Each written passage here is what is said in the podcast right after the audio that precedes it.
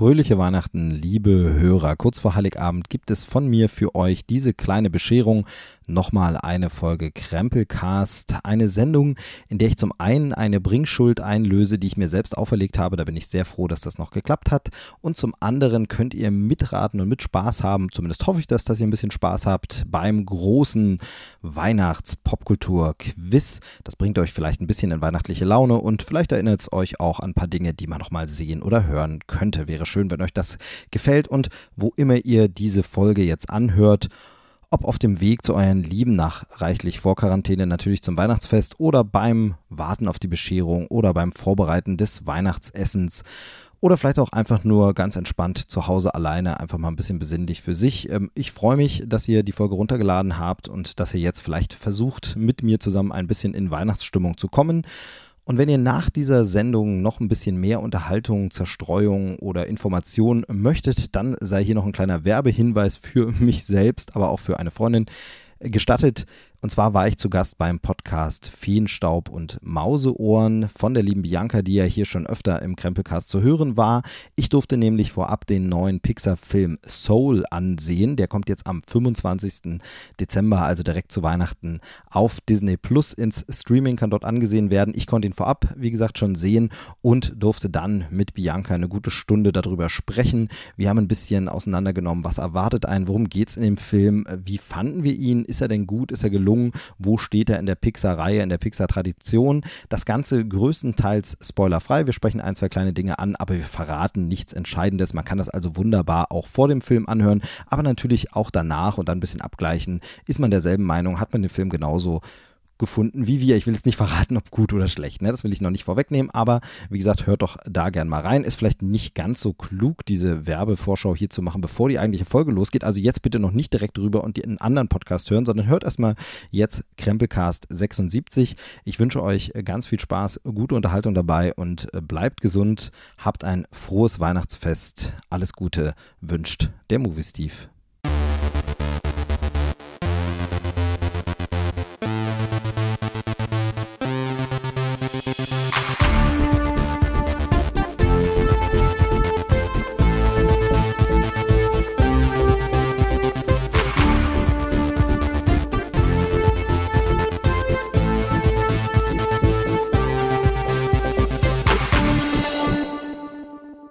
Ja, hallo und herzlich willkommen zu Folge 76 von Krempelcast, einer kleinen weihnachtlichen Zusammenkunft. Kurz vor Weihnachten gibt es nochmal ein, ja, na, ich weiß nicht, ob es direkt als Spezial zu bezeichnen ist, aber es ist auf jeden Fall eine spezielle Gästin dabei. Das kann ich auf jeden Fall schon mal sagen. Sie ist eigentlich sonst die, ja, weiß ich nicht, Krempelcast-Korrespondentin, kann man das so sagen? Ich glaube schon. Ähm, die rasende Außenreporterin, aber in diesem Jahr war das ein bisschen anders. Es äh, war in den letzten Jahren immer so, dass sie uns wunderbare Impressionen, äh, Filmtipps und Eindrücke von, ich glaube, Impressionen und Eindrücke ist doppelt, ne? Müssen wir einmal streichen. Na, jedenfalls, ähm, ihren Bericht vom äh, Film Filmfest Hamburg geliefert hat. In diesem Jahr war das nicht ganz so und äh, ihr glaubt ja gar nicht, woran das lag. Da draußen ist tatsächlich so eine Art Pandemie irgendwie zugange, habe ich äh, mir sagen lassen. Hat man irgendwie bisher noch gar nicht viel von mitbekommen, aber irgendwie äh, muss da wohl sowas sein. Aber das kann sie uns ja auch gleich erzählen. Ich mache jetzt gar keine langen Umschweife mehr. Äh, vielen Dank, dass du Zeit hast und heute dich hier zugeschaltet hast quasi. Liebe Franzi, herzlich willkommen endlich mal live im Krempelcast. Ja, ich freue mich auch total, Steve, aber ich muss dich direkt korrigieren. Fake News und sowas. Ähm, nicht die Pandemie ist schuld, dass wir hier beim Filmfest Hamburg Krempelcast äh, sozusagen versagt haben, sondern unser beider Terminplan. Ach Quatsch, das war alles Pan Du musst 2020 alles immer auf Corona schieben. Immer sagen, wegen Corona, leider. Mm, ganz blöd. Also, mm, ah, ja, mm. weißt du, alles immer wegen Corona äh, kann man, kann man so immer erklären. Ja, nein, stimmt, hast schon recht. Es war, äh, es wäre trotzdem möglich gewesen, wenn ich es besser hinbekommen hätte mit dem Terminkalender. Ähm, ist aber schwierig. Aber ich bin ein bisschen irritiert. Du, du siehst aus wie ein Rentier. Das macht mich, das macht mich ein bisschen, ein bisschen fertig. Ich habe speziell für diese Weihnachtsfolge das Rentiergeweih äh, herausgeholt. Passend zum Pandemiejahr, nur digital. Ja, genau, das sehr, sehr schön. Ähm, ich hoffe, es lenkt mich nicht zu so sehr Firmennamen sagen? Ja, klar, können wir, können wir natürlich sagen. Ja, wir, Zoom, wir, sind in Zoom, wir sind in Zoom verbunden.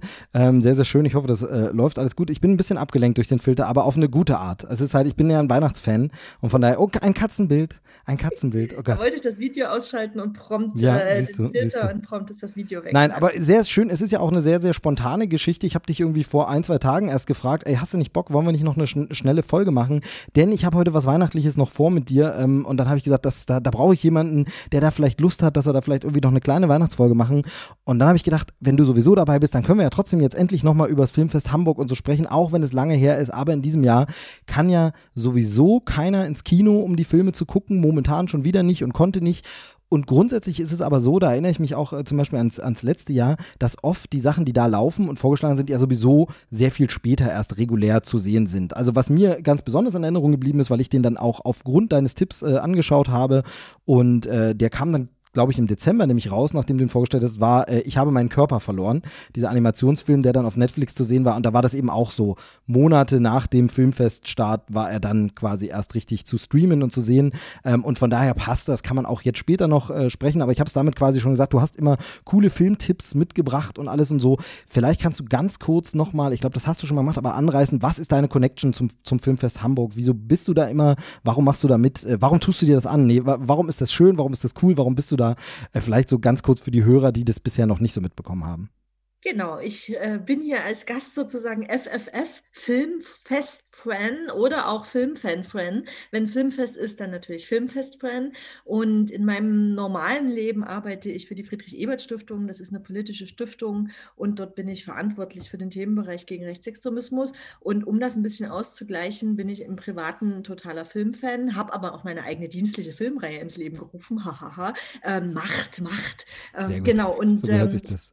Was aber sozusagen historisch mitgewachsen ist, ist, dass ich als Kollegin einfach gefragt wurde von unseren Hamburger, von unserem Hamburger Büro, ob ich nicht aushelfen könnte bei einer Moderation für das Filmfest, weil das Hamburger Büro jedes Jahr da beim Filmfest Hamburg ein paar politische Filme zeigt. Und das ist über die vergangenen Jahre so groß geworden, dass wir mittlerweile einen eigenen Preis und eine eigene Jury haben und ähm, zu jedem Wettbewerbsfilm auch eigentlich, wenn nicht gerade Pandemie ist, eine Diskussion mit extra Gästen und den Filmgästen machen. Und das ist ganz, ganz großartig. Und weil die Hamburger Kolleginnen und Kollegen das gar nicht alleine schaffen können und weil ich mich jedes Jahr wieder aufs Neue aufdränge, darf ich jedes Jahr Ende September, Anfang Oktober zehn Tage Tage in Hamburg sein und ähm, moderieren und Filmgespräche führen und im Festzelt abhängen. Und es ist einfach großartig. Ein Satz noch. Ähm, wir haben da nämlich den Preis äh, der politische Film der Friedrich-Ebert-Stiftung. Also die Filme, die wir da in unserer Reihe haben, machen selten dolle Spaß.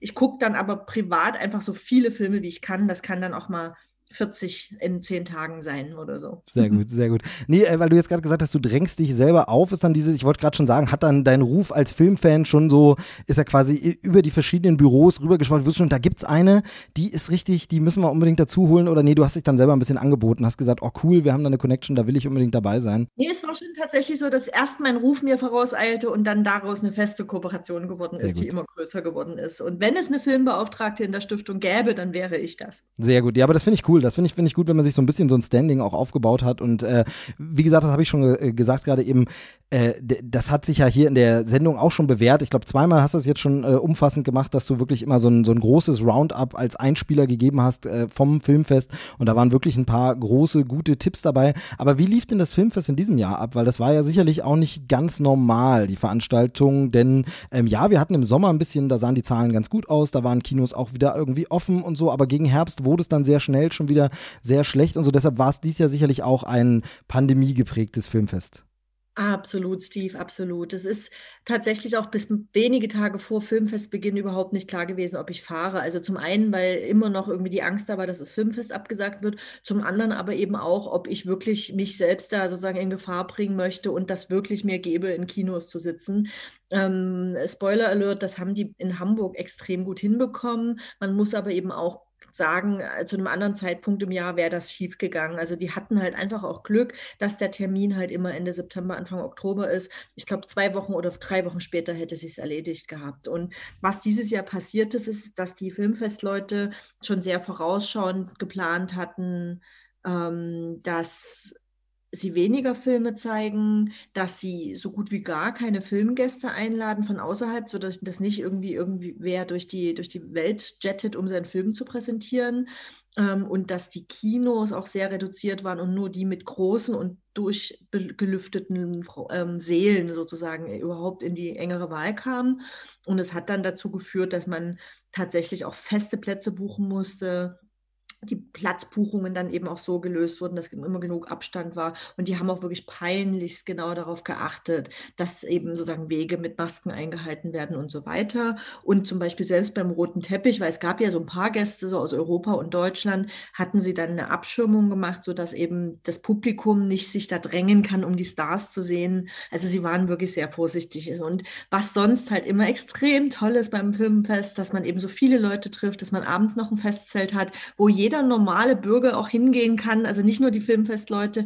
Und das war dieses Jahr natürlich überhaupt nicht der Fall. Ja, Nichts schade, schade. Aber gut, dass sie es überhaupt machen konnten. Wir haben es ja jetzt gerade mitbekommen, Berlinale wird jetzt äh, irgendwie verschoben erstmal. Also ähm, zu einer anderen Zeit hätte das da wahrscheinlich auch nicht funktioniert. Ähm, von daher Glück gehabt. Du hast gesagt, reduziert äh, wie viel? Also so, so halb so viele Filme oder, oder kann man, also so in etwa, ich muss jetzt nicht die genaue Zahl sein, aber so, sagt man sagt, okay, ja, 80 Prozent von dem, was sonst war oder wirklich nur die Hälfte oder sogar noch weniger weniger.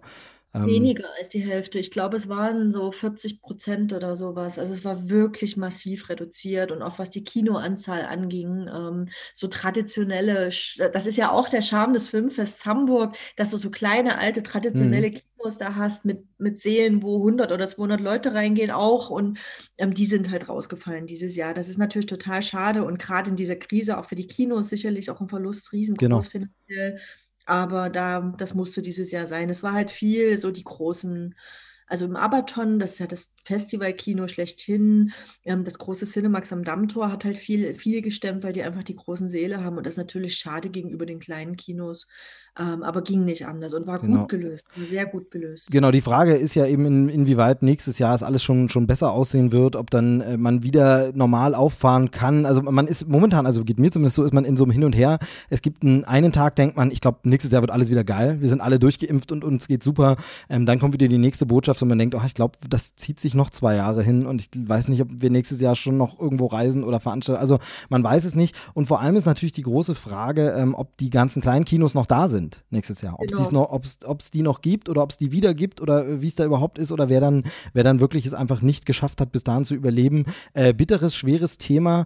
Ähm, und, und beim Filmfest sicherlich dann auch die Frage, wie viele Filme überhaupt gestartet sind. Also es werden ja ganz viele Filme auch zurückgehalten oder verschoben worden sein oder ins Streaming geschoben, wobei das Filmfest auch immer schon äh, Streaming-Filme ja dabei hat. Da haben wir ja vorhin schon gesagt, Netflix, äh, das war ja lange vor der Pandemie trotzdem sowas mit dabei. Also die, das, das wird jetzt vielleicht das, gar nicht so viel. Der Verleih, also wenn die beim Filmfest laufen, ist ja noch nicht klar, wo sie dann hinterher kommen. Und in dem Fall mit, ähm, ich habe meinen Körper verloren. Ich glaube, ich weiß nicht, ob das so klar war, dass das dann sozusagen Netflix hat. Das mhm. war, glaube ich, sogar eine Netflix-Produktion vielleicht.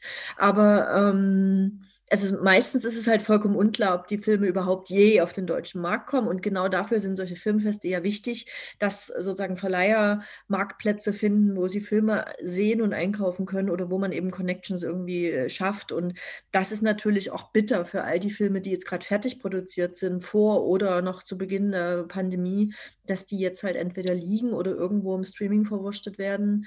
Und das ist halt total schade. Das Filmfest hat jetzt auch ein, ein Streaming-Angebot für die Presse gemacht. Ähm, die hatten dieses Jahr, das fand ich ganz, ganz sympathisch, die haben den Pressevertreterinnen einfach gesagt, lasst es, kommt nicht her, wenn ihr nicht unbedingt müsst. Wir bieten euch die Filme zum Streamen an und ähm, ihr könnt sozusagen hier auch gegen Geld noch andere Filme gucken. Und das war dann nur für die Festivaltage online und dann ging es wieder runter. Das war irgendwie ein, auch für das ganze Publikum, weil die Säle ja, ja auch nur ein Drittel Fasskraft hatten. Genau. Da konnte man sich sein eigenes Filmfest zusammen. Genau, ist dann immer die Frage, wie es angenommen wird. Also ich kann mir vorstellen, dass der eine oder andere, der nie hin kann, das dann vielleicht mal nutzt oder so. Aber ähm, derjenige, also manche vielleicht auch sagen, nee, will ich nicht. Für mich gehört halt Kinosaal dazu und dann ist es nicht also schwierig. Ähm, aber du warst da und du bist äh, gesund geblieben und du hast viele Filme geguckt. Ähm, gab es denn trotz allem, äh, gab es denn ein paar Highlights? Highlights, wo du sagst, hey, das sind wieder, wieder Tipps, die ich mitbringe, die wir jetzt gerne auch mal noch empfehlen können oder du in dem Fall, ich habe sie ja nicht gesehen. Äh, ich lasse mich da ich lasse dann immer dich die Arbeit machen. Das ist immer sehr, sehr cool. Sich einfach Gäste in die Sendung holen, selber muss man nichts machen, man muss nur Fragen stellen. Nein, aber es waren wirklich immer ein paar coole Tipps dabei. Von daher, vielleicht hast du ja auch dieses Jahr ein paar, wo du sagst, ey, die, die muss man mal ansprechen. Äh, da, da müssen mehr Leute mitbekommen, dass es die Filme gibt und die kann man dann vielleicht auch demnächst irgendwo sehen, gekauft, gestreamt, äh, was auch immer. Ähm, hast du denn da was? Also du nickst schon, das sehen die Hörer natürlich nicht, ähm, aber du nickst schon eifrig. Äh, das heißt, ich bin guter Dinge. Ähm, genau. Genau, ich habe tatsächlich Glück gehabt. Ich habe äh, gar nicht so viele Filme sehen können, weil ich auch nur fünf Tage da, vier Tage da war und nicht die kompletten zehn. Ich habe es wirklich versucht zu reduzieren auf das Nötigste und dann meine drei. Ich hatte sogar internationale Gäste und habe moderiert. Es war wunderschön.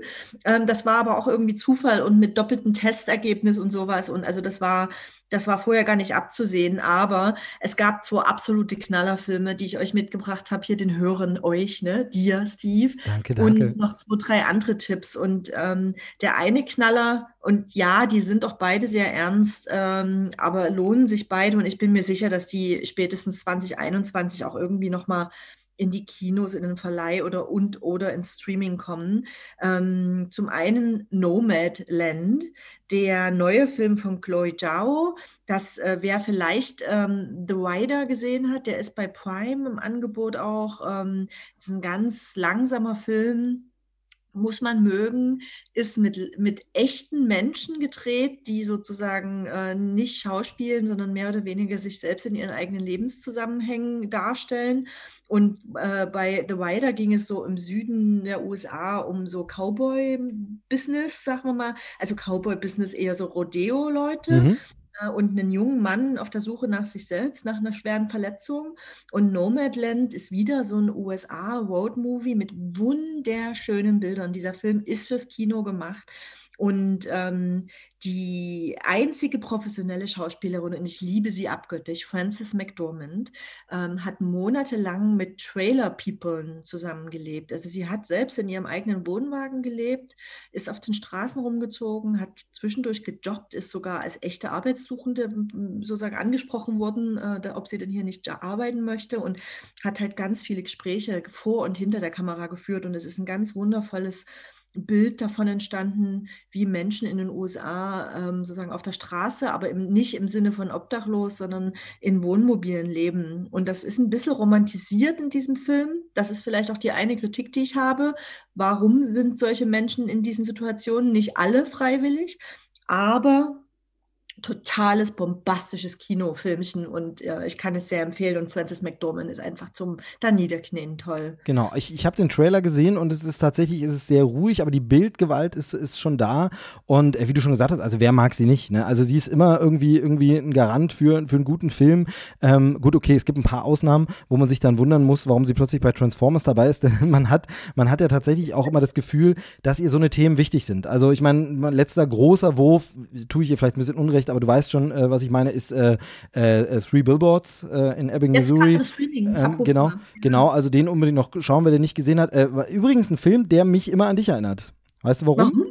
Weil, weil, ich den auch in Hamburg gesehen habe. Weil wir, weil wir uns irgendwo mal getroffen haben, das war glaube ich in Berlin, haben wir uns mal getroffen und waren essen zusammen und da hast du irgendwie ein oder zwei Filme äh, empfohlen, wo du, wo du wirklich gesagt hast, die musst du gucken, musst du unbedingt sehen und äh, da war der dabei, lange, lange, lange, lange, lange, bevor äh, der dann irgendwo populär wurde. Ich glaube, es könnte sein, dass der vielleicht auf der Berlinale lief oder so, aber ich weiß es nicht mehr genau. Aber ich weiß nur, dass du mir den empfohlen hast, ich mir ins Handy in der Notizfunktion ein paar Titel aufgeschrieben habe, da war der mit dabei und erst dann irgendwie ein halbes Jahr später oder noch viel später gab es einen richtigen Hype um den Film und war, der war ja später dann auch Oscar-Kandidat und so weiter und so fort. Und dann war es wirklich so wie, Mensch, da hatte die äh, Franzi mir schon den Tipp gegeben damals. Also von daher muss ich bei dem, äh, ist bei der Thematik des Films natürlich nicht so schön, aber muss ich bei dem Film immer an dich denken. Ähm, und von ja, daher, nee, genau, da hat man aber das Gefühl, dass, dass ihr solche Themen auch wichtig sind, dass ihr wirklich dieses äh, auf das ähm, das kleine Amerika zu schauen, dass das für sie wirklich wichtig ist, da so ein bisschen politische Themen, Gesellschaftsthemen und so. Gut, und der Transformers-Film wird dann eben gemacht, um diese Filme zu ermöglichen. Muss man ja auch, ist ja auch okay. Also gibt es ja viele Schauspieler, die auch dazu stehen und sagen, ja, ein, ein Film für die Rente und ein Film eben für das, was mir wichtig ist. Äh, und das ist bei ihr auch. Deshalb Nomadland, genau, den Trailer habe ich gesehen. Ähm, äh, schauen wir mal, wo der nochmal, ähm, wird ja auch nächstes Jahr alles ein bisschen komisch mit den Oscars, ne? Es wird ja auch ja. ein bisschen, hm, man weiß noch gar nicht wie und was und äh, ob verschoben oder wie auch weiter. Okay, das war Tipp Nummer eins. Notieren wir uns. Francis McDormand notieren wir uns sowieso immer. Haben wir immer auf dem Schirm. Was hast du noch gesehen? Genau, und äh, auch sozusagen ein berühmter Name äh, und krass hart, also definitiv ein anstrengender Film, aber super gut gemacht, ganz toll gespielt, ganz toll in Szene gesetzt, auch künstlerisch wertvoll, aber auch nie irgendwie so verkopft, sondern wirklich einfach super spannend. Arzi-Fazi ist das Ja, Wort, nicht ne? Arzi-Fazi. Ich Genau, musste jetzt ja, sofort an genau. deinen Kommentar Ja. denken, genau. Ähm, Jasmila Spanic, äh, eine der wichtigsten Regisseurinnen äh, des Balkans, ähm, hat äh, ähm, einen neuen Film gemacht. Einer ihrer, ihrer alten, älteren Filme hat, glaube ich, auch mal die Berlinale gewonnen, und zwar Esmas Geheimnis. Und da ging es um Kriegsverbrechen in, in diesen sozusagen ähm, Balkankriegen. Und ähm, der neue Film beschäftigt sich auch wieder mit diesem Thema, und zwar Quo Vadis Aida. Und ähm, Aida ist eine mh, Frau in ihren besten Jahren, so Mitte, Ende 40 würde ich schätzen, ähm, die als Dolmetscherin äh, in einem der krassesten Momente in, in der Geschichte des Balkankriegs äh, vor Ort ist. Und das ist ein Spielfilm, aber sehr angelehnt an die wahren Ergebn äh, äh, Ereignisse. Und zwar ähm, gab es diesen äh, Moment, wo ganz viele Menschen in äh, Sarajevo auf dem Flughafen äh, Zuflucht fanden und die, ich glaube, niederländischen äh, UN-Schutztruppen vollkommen hoffnungslos überfordert waren mit der Situation, weil sie viel zu viele Menschen hatten, die nicht versorgen konnten, eigentlich auch kein Mandat dafür hatten, ähm, mit denen umzugehen und äh, tatsächlich äh, diese Menschen den Serben ausgeliefert haben und äh, kurz danach sozusagen das Massaker von Srebrenica ähm, passierte. Und dieser Film zeigt sozusagen die Geschichte dieser paar Tage.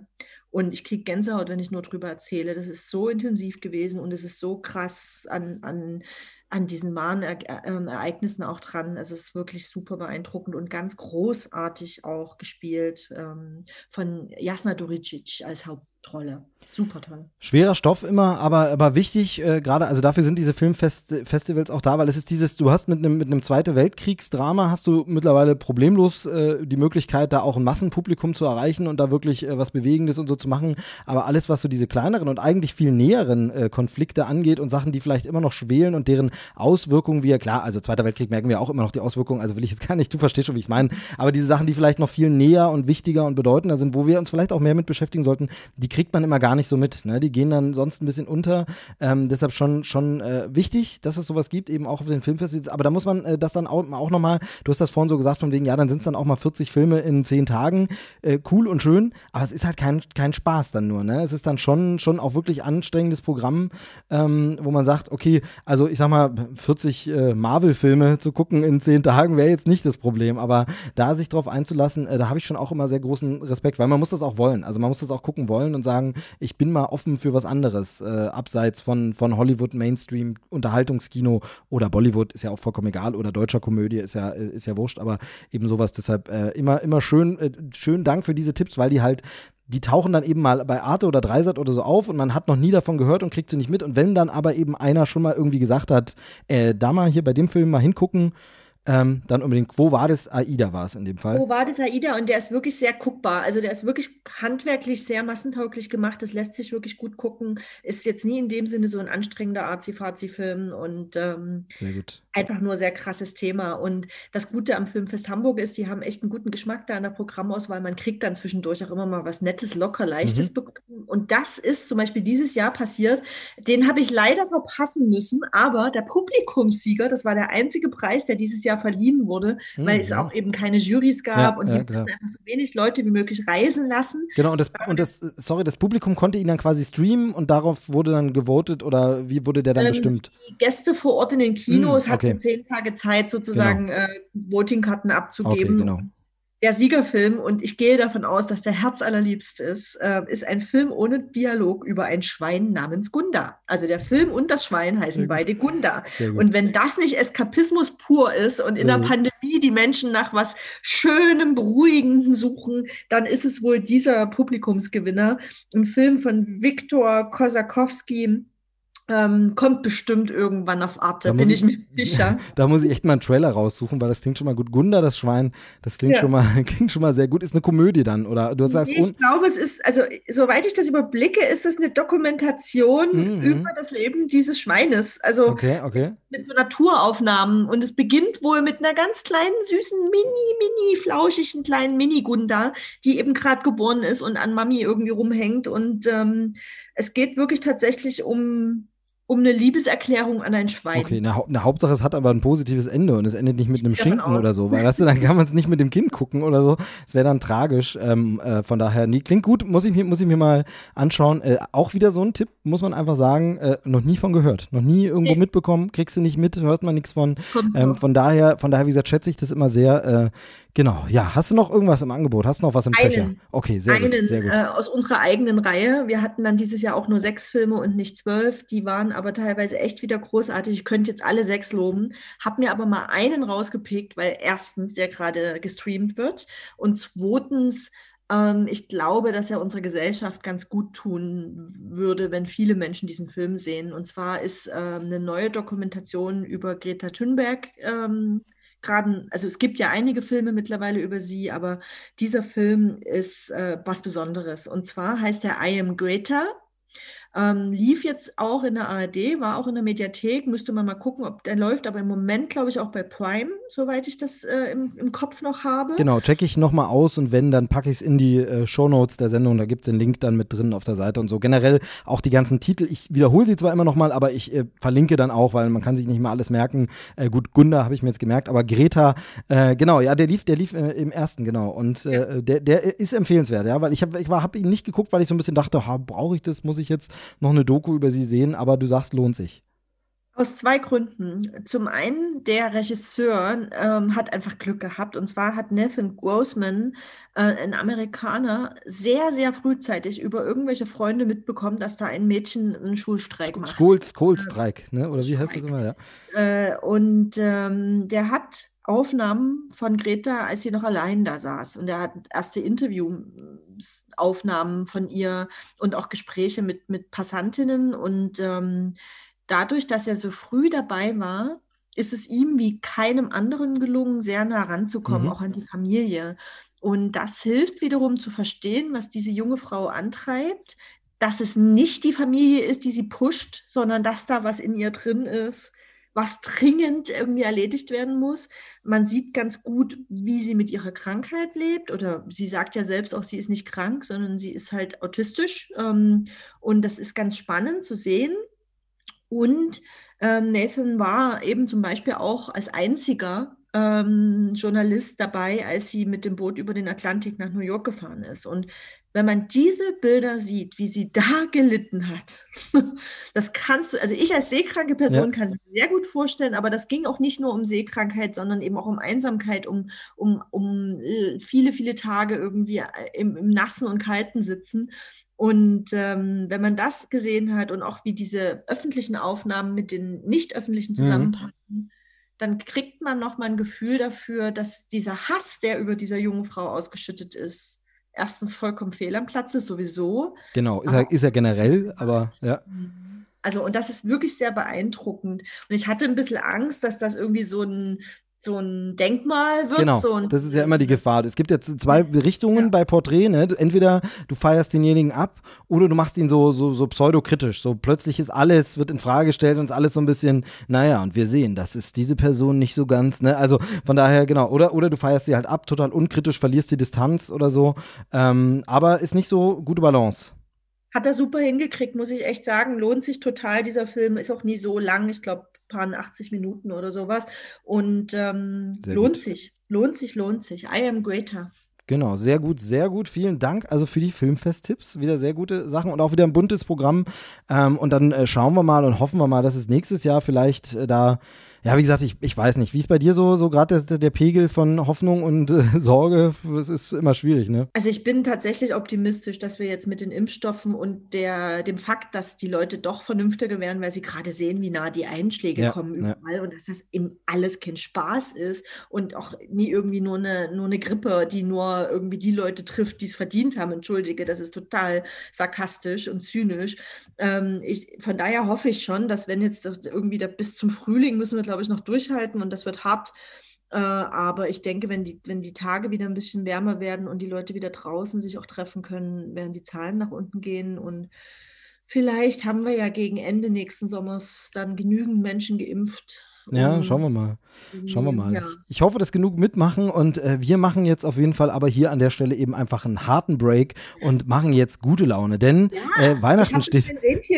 Genau, genau. Weihnachten steht nämlich vor der vor der Tür und äh, du bist ja, es passte deshalb auch so gut, weil ich ja weiß, dass du auch äh, bekennende Weihnachtsfreundin bist, vor allem auch Freundin des Weihnachtsfilms, aber generell äh, habe ich schon so richtig mitbekommen, ne? Du, du, du magst Weihnachten schon auch sehr ich mag Weihnachten total aus einem familiären Grund. Also ich bin nicht religiös und ich bin auch jetzt nie so der Mensch, der das Jahr über so Hinstellscheiße braucht oder irgendwie Deko. Danke, danke. Äh, Botschaft ist angekommen, Botschaft ist angekommen. Hinstellscheiß, ja. ja. HSS, ähm, ich nenne es immer HSS. Aber zu Weihnachten drehe ich voll auf. Dann gibt es die Erzgebirgsdeko und dann gibt es Plätzchen und dann gibt es rund um die Uhr Weihnachtsmusik und Räucherkerzchen und äh, alles. Sehr gut, ähm. sehr, sehr gut. Äh, dann bist du nämlich genau die richtige Probandin für das, was ich heute vorhabe. Wie feierst du Weihnachten dieses Jahr? Also wir machen es dieses Jahr so ein bisschen, eigentlich wie immer, aber auch ein bisschen anders. Also wir fahren nicht in die Heimat, aber wir sind ja als kleine Familie seit ein paar Jahren sowieso immer als Familie zusammen. Wir äh, sind jetzt schon lange im Homeoffice, deshalb ist da sowieso nicht so viel Einschränkung. Also bei uns ändert sich nicht so viel, obwohl sich ein bisschen was ändert, aber nicht wirklich. Wie ist es denn bei dir? Feierst du Weihnachten doch irgendwie wie immer oder sehr groß eingeschränkt? Ähm, tatsächlich sind Heiligabend und der erste Feiertag so wie immer, weil die immer sehr klein sind. Und ich fahre zu meinen Eltern und ich werde am ersten Feiertag auch hoffentlich, wenn alles klappt, meinen Opa sehen, weil ich mich tatsächlich komplett isoliere gerade vorher.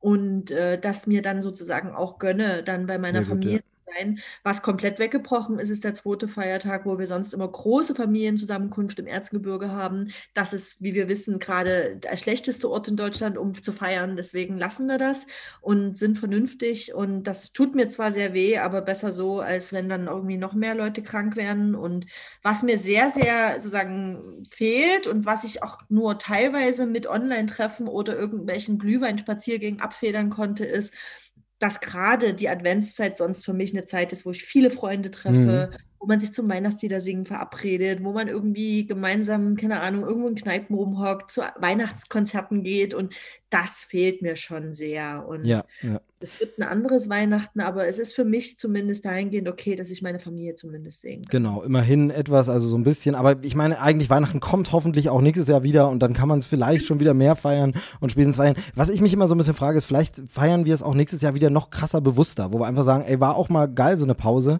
Ähm, also eskalieren. Genau. Also ich meine, ich meine, ich meine, toll war das alles nicht. Diese Pandemie, da ist immer schwierig zu sagen, hatte auch was Gutes. Nee, eigentlich, eigentlich in ganz vielen, eigentlich nicht. Ich hätte gern trotzdem drauf verzichtet. Aber was das Weihnachten angeht, vielleicht kann man es dann wieder mehr genießen. Ähm, was man auch mit Freunden sehr gern macht und was man dieses Jahr über Watchpartys oder irgendwie Stream lösen muss, äh, ist ja das Weihnachtsfilme schauen. Ja, ähm, und darum soll es jetzt nämlich gehen. Es gibt nämlich das große, große Movie Steve Weihnachts Popkultur Quiz. Ähm, und äh, das kommt wie folgt zustande. Ich habe, wir haben in der vergangenen Woche habe ich tatsächlich irgendwie äh, zwei, drei Weihnachtsfeiern gehabt. Also das eine war keine richtige Feier, aber drei Weihnachtsfeiern alle digital, alle irgendwie per Teams oder Zoom oder Skype oder was auch immer. Äh, man macht halt möglich, was, was so geht. Und bei der einen haben wir tatsächlich auch ein bisschen so Spiele gemacht, ein bisschen ähm, zum einen halt so ein bisschen äh, äh, Begriffe raten durch Malen und so. Äh, Gibt es ja verschiedene Tools, die man online machen kann und äh, bestimmte Sachen. In dem in dem einen Raum haben wir dann quasi nur miteinander gechattet und gequatscht und uns gesehen und so. Und in einem Raum hatte ich ein Weihnachtsquiz vorbereitet. Ähm, und genau. Und äh, dann habe ich diese Fragen mir, habe ich mir so ausgedacht gedacht, habe die, hab die vorbereitet und habe gedacht, eigentlich ist es ein bisschen zu schade, die jetzt hier ein einziges Mal abzufeiern. Ähm, einmal für die paar Leute, die sich dafür entscheiden. Die Leute haben das mitgemacht, fanden das cool, war witzig, äh, war, hat echt Spaß gemacht. Aber es war halt so ein bisschen schade, wo ich so dachte, ach Mensch, die würde ich auch gerne nochmal festhalten. Also nimm die doch in den Krempelcast. Und dann habe ich gedacht, aber einfach nur die Fragen so vorlesen und dann sollen die Leute selber raten, ist auch ein bisschen doof. Ich könnte halt immer eine Pause lassen und dann sage ich, aber es ist blöd. Ich brauche ein Opfer, das mitredet und mitmacht. Und es muss jemand sein, der Weihnachtsbock hat. Dann war eben das Filmfest sowieso noch offen zu besprechen. Das haben wir dann für dieses Jahr jetzt abgehakt. Und dann bist du jetzt das Weihnachtsopfer. Ähm, und wir legen da nämlich auch gleich los. Es gibt zwei Quizze. Es ist nämlich das große Weihnachts-Popkultur-Quiz. Und es gibt zwei Quizze. Es gibt einmal zehn Fragen rund um weihnachtliche Musik und zehn Fragen rund um Weihnachtsfilme. Und du darfst dir quasi aussuchen, mit welchem wir anfangen wollen. Und äh, dann musst du dich äh, beweisen in diesem, äh, in diesem Quiz. Zu gewinnen gibt es nichts außer Ruhm und Ehre und äh, den äh, Wanderpokal des äh, Krempelcast-Quizzes. Letztes Jahr gab es im Krempelcast auch schon Weihnachtsquiz. Ähm, da, da hattest du ja mit zugearbeitet sogar. Da hast du tatsächlich mitgeholfen. Das war sehr, sehr gut. Kann man nochmal nachhören in der Weihnachtsfolge aus letztem Jahr. Aber jetzt, ähm, so, wie ist es? Möchtest du noch einen Schluck Glühwein trinken? Bist du bereit? Können wir ich werde einfach die Veröffentlichung dieser Aufnahme hier untersagen, wenn ich mich total blamiere. Und okay. ansonsten hau rein und lass uns mit vielleicht den, mit der Musik anfangen, weil wir jetzt gerade so viel über Filme geredet okay, haben. Okay, genau, dann machen wir das so. Hätte ich, wäre auch mein Vorschlag gewesen, weil das, das dann mit den Filmen dann noch ein bisschen. Genau, genau. Also von daher machen wir das jetzt. Ich öffne mir hier nebenbei mal die Fragen. Ich habe sie natürlich nicht auswendig gelernt, aber wir fangen einfach mal an. Wir fangen locker an mit einer lockeren ersten Runde, das große Weihnachtsmusikquiz. So, es geht los. Bist du bereit? Ich bin äh, total gespannt. Genau, super. Also, Frage Nummer eins. In welchem Jahr wurde Last Christmas von Wham erstmals veröffentlicht? Aber wir machen es natürlich nicht super schwer, sondern es gibt jeweils drei Antwortvorgaben. Also, in welchem Jahr wurde Last Christmas von Wham erstmals veröffentlicht? Ist das entweder oder war das 1984, 1982 oder war es vielleicht 1900 87. Es lief ja jetzt gerade ab und an im Radio. Na, ab und an, ja. Es läuft das, das ein oder andere Mal äh, läuft es schon. Das ist, äh, das ist wohl wahr. Genau. Ja. Und ich bin sogar mit einem kleinen Fun-Fact unterwegs. In meinem Radiosender wurde nämlich erzählt, dass dieses Lied ursprünglich hätte ähm, Last Easter heißen Ach, das hört man so oft und ich weiß. Michael das wohl geschrieben hat angeblich und die wollten dann das von der Plattenfirma schneller ver ähm, veröffentlichen und dann wurde es ein Weihnachtslied. ich bin mir da immer nicht so sicher, ob das nicht so eine urbane Legende ist, weil das hört man öfter, ja. Aber hey, Last Easter I gave you my egg oder was? Also das. Heart. Ja, genau, genau. Also was, äh, was, was möchtest du einloggen? Ich würde jetzt mal A84 sagen, ich bin mir unsicher. Okay, wie wollen wir es eigentlich machen? Soll ich jede Frage gleich auflösen oder wollen wir am Ende dann durchgehen und auflösen? Ist eigentlich egal. Lass uns gleich direkt auflösen. Okay, dann lösen wir es gleich auf. Es ist äh, absolut hundertprozentig korrekt. Sehr gut. Erster Punkt. Es ist 1984, äh, Last Christmas von Wham. Äh, es ist populär und beliebt geworden, aber darüber habe ich auch schon oft in Podcasts gesprochen, deshalb müssen wir es nicht ausholen. Das Ding zu hassen, das ist heutzutage irgendwie wahnsinnig angesagt und irgendwie so, dabei ist es eine saugut produzierte Nummer. Mir gefällt vor allem, dass es halt ein Liebessong ist, der nicht so 0815 wie andere Liebessongs, sondern er erzählt eine richtig schöne Geschichte im Zusammenspiel mit dem Musikvideo sogar noch toller. Ähm, es ist einfach eine richtig schöne, schöne Story. Es ist im Grunde eine Rom-Com in Songform, Rom-Com-Song, wenn man aber so will. Traurigem Ausgang. Das Ding ist richtig ernst. Ja, ja, ja, aber es ist auf jeden Fall, auf jeden Fall ein schöner Song und ein schönes äh, Video. Und zum Video noch den Tipp: Es gibt seit äh, ein, zwei Jahren jetzt, glaube ich, ich glaube letztes Jahr kam das raus oder so, gibt es tatsächlich eine neu gemasterte Version des Videos in 4K. Man kann also das Ding auf YouTube sich anschauen, Last Christmas von Vam in 4K und es sieht einfach irre aus, wenn man das nicht in diesem grisseligen VHS-Bild hat. Wenn man das einfach, wenn es so, so top, äh, super knackscharfes Bild ist, wirklich, äh, wirklich, wirklich krass. So, erster Punkt für dich. Äh, hast du Last Christmas gesehen, den Film? Nee. Mit Emilia Clark? Noch nicht gesehen aus nee. dem letzten Jahr? Okay. Nee, ähm, ja, kann, kann man mal. Ja, ja, hm.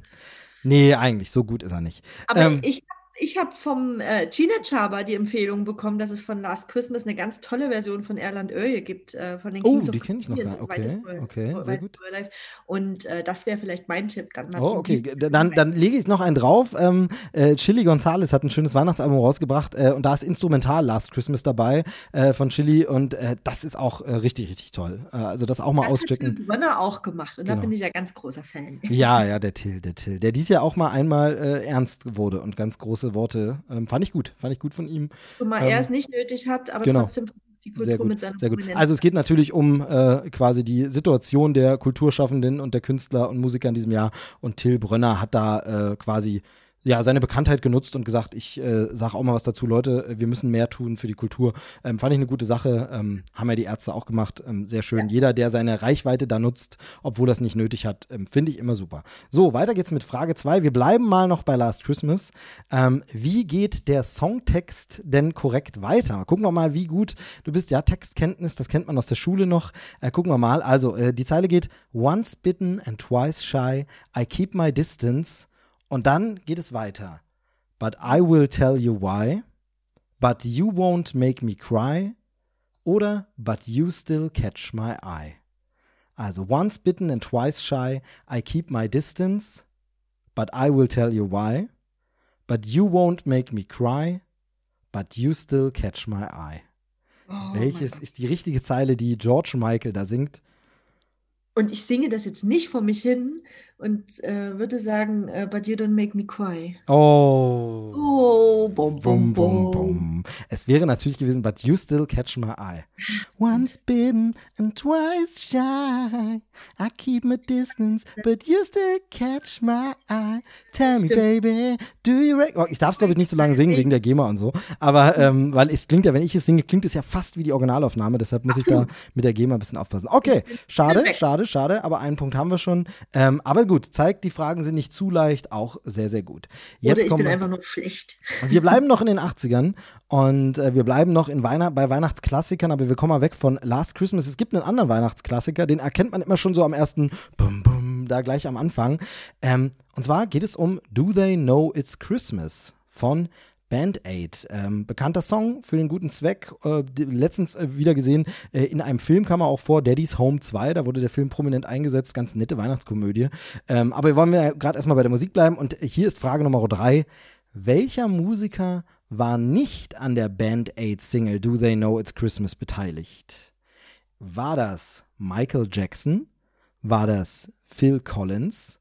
Oder war das David Bowie? Welcher von den dreien war nicht an der Band Aid Single Do They Know It's Christmas beteiligt? Michael Jackson, Phil Collins oder David Bowie? Was glaubst du? Uh, Phil Collins war auf alle Fälle dabei, das weiß ich. Aber Bowie oder Jackson? Ganz ehrlich, ich versuche mich gerade an das Video zu erinnern. Mhm, sehr schönes Video, dieses klassische, wir stehen alle im Tonstudio. Und ich mag das dann immer, wenn einer so nur eine Seite hält, ne, vom Kopfhörer, ist immer besonders wichtig, wenn man dann so.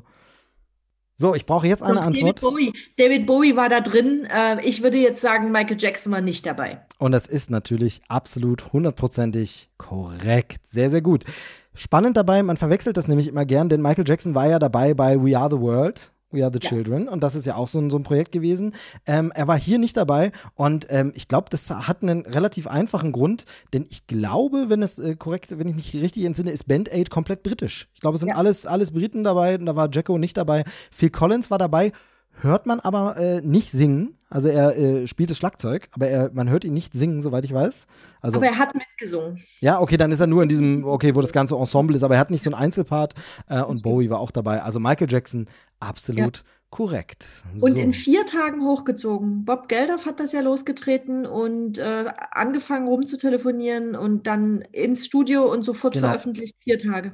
Heute ja auch nicht ganz unumstritten, ist dann so ein bisschen, ja, Geldorf, was hat er sonst noch so gemacht? Was ist mit den Geldern überhaupt? Äh, lief das mit dem Geld doof? ähm, ja, auf jeden Fall. Ähm, aber damals eine geile Aktion und richtig toll. Äh, und das große Live-Aid-Konzert, wer erinnert sich nicht, das war schon legendär.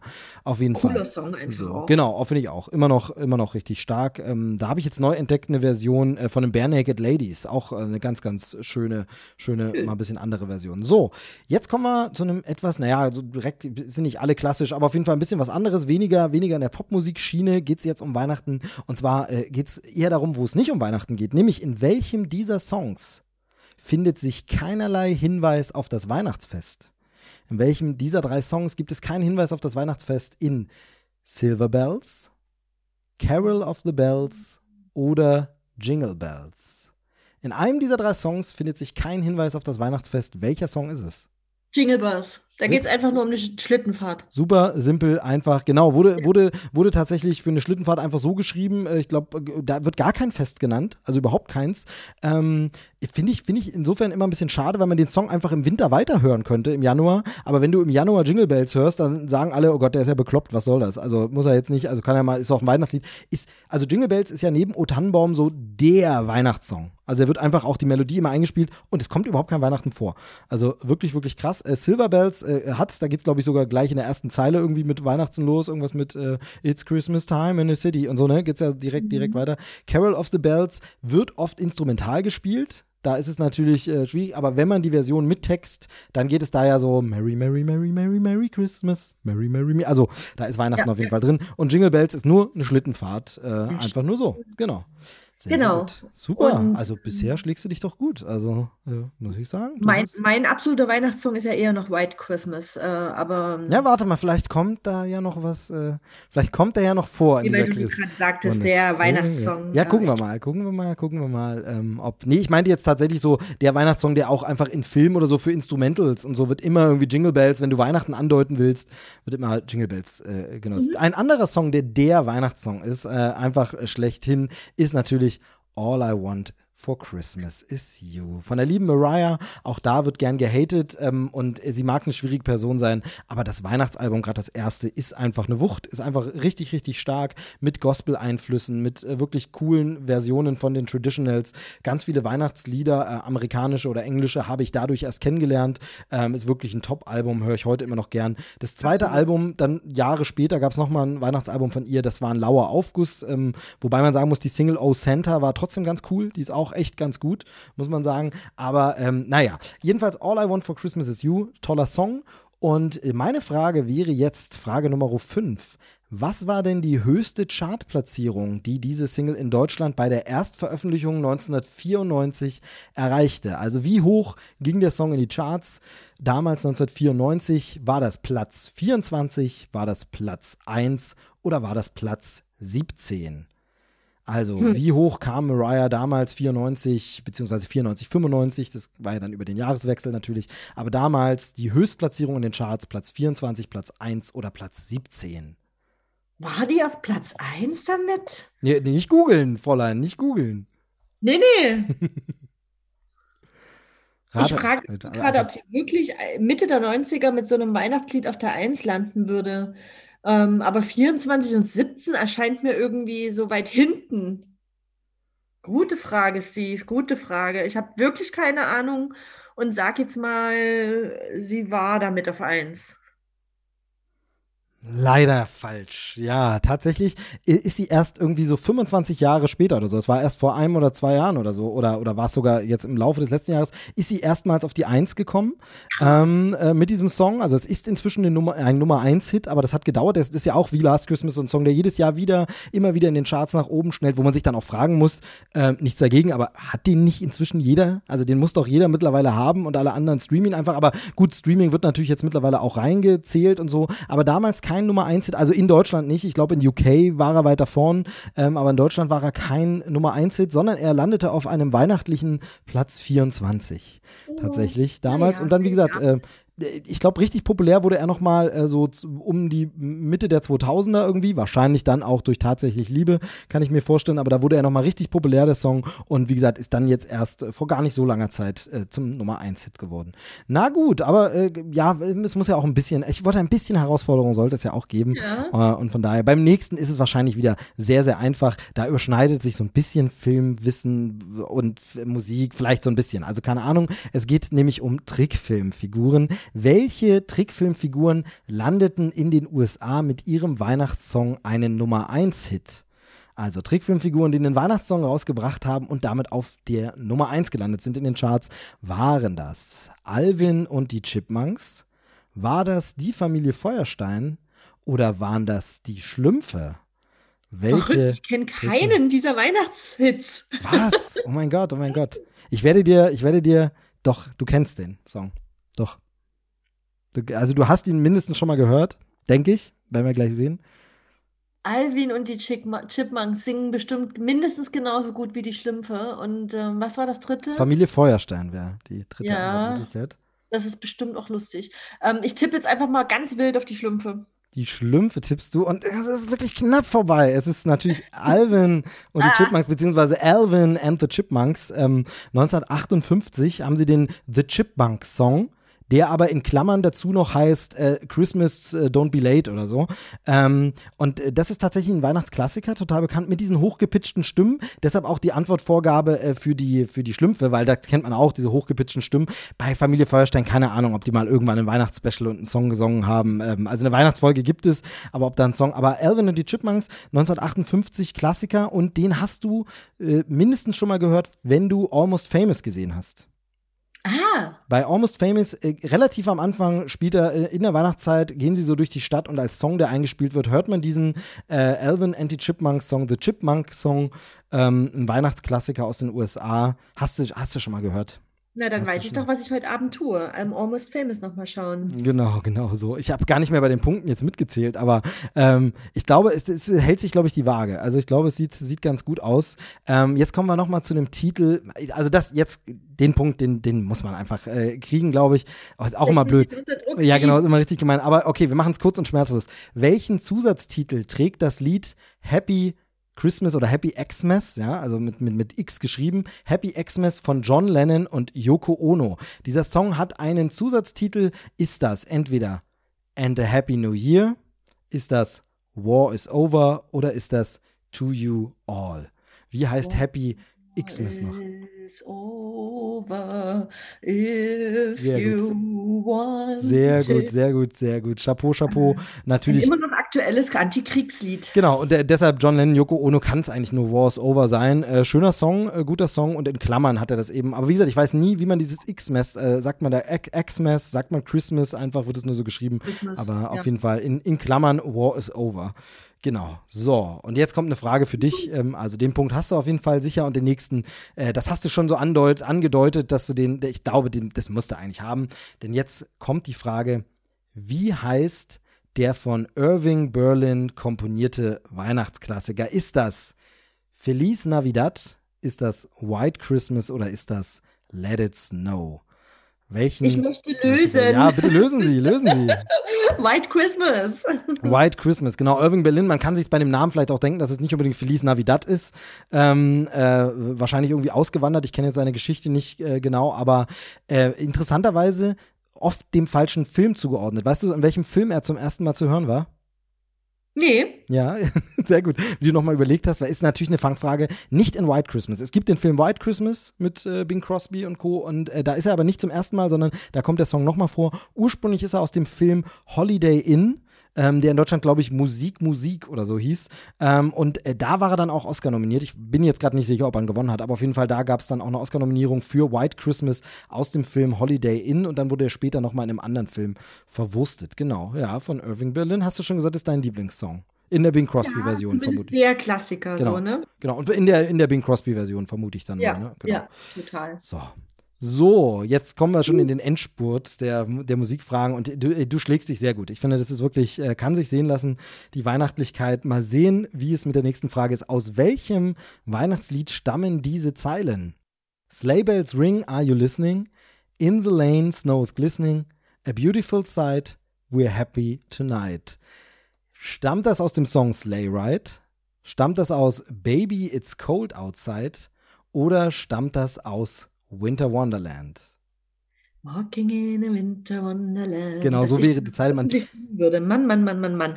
Ähm, ja, Winter Wonderland, auf richtig, alle Fälle. Absolut, 100 pro richtig. Und man muss ja, wenn man immer so Zeilen vorliest, finde ich, aufpassen, dass man in diesem Singsang nicht automatisch lossingt. Ne? Dann so Slavers ich habe ja auch die ganze Zeit mit. listening, genau, in the lane, snows glistening. Ja, we're happy tonight, walking in a Winter Wonderland. Absolut korrekt. Auch dieser Punkt für dich. Und jetzt die letzte, die zehnte ähm, naja, nicht alles Entscheidende, aber die wichtige Frage nochmal, das, das, das muss man wissen dieser Tage. Wie lautet der korrekte Text in der zweiten Strophe von O Tannenbaum? Also, O Tannenbaum, O Tannenbaum. Und dann, dich wollen wir verzieren, du kannst mir sehr gefallen oder du hast so schöne Nadeln.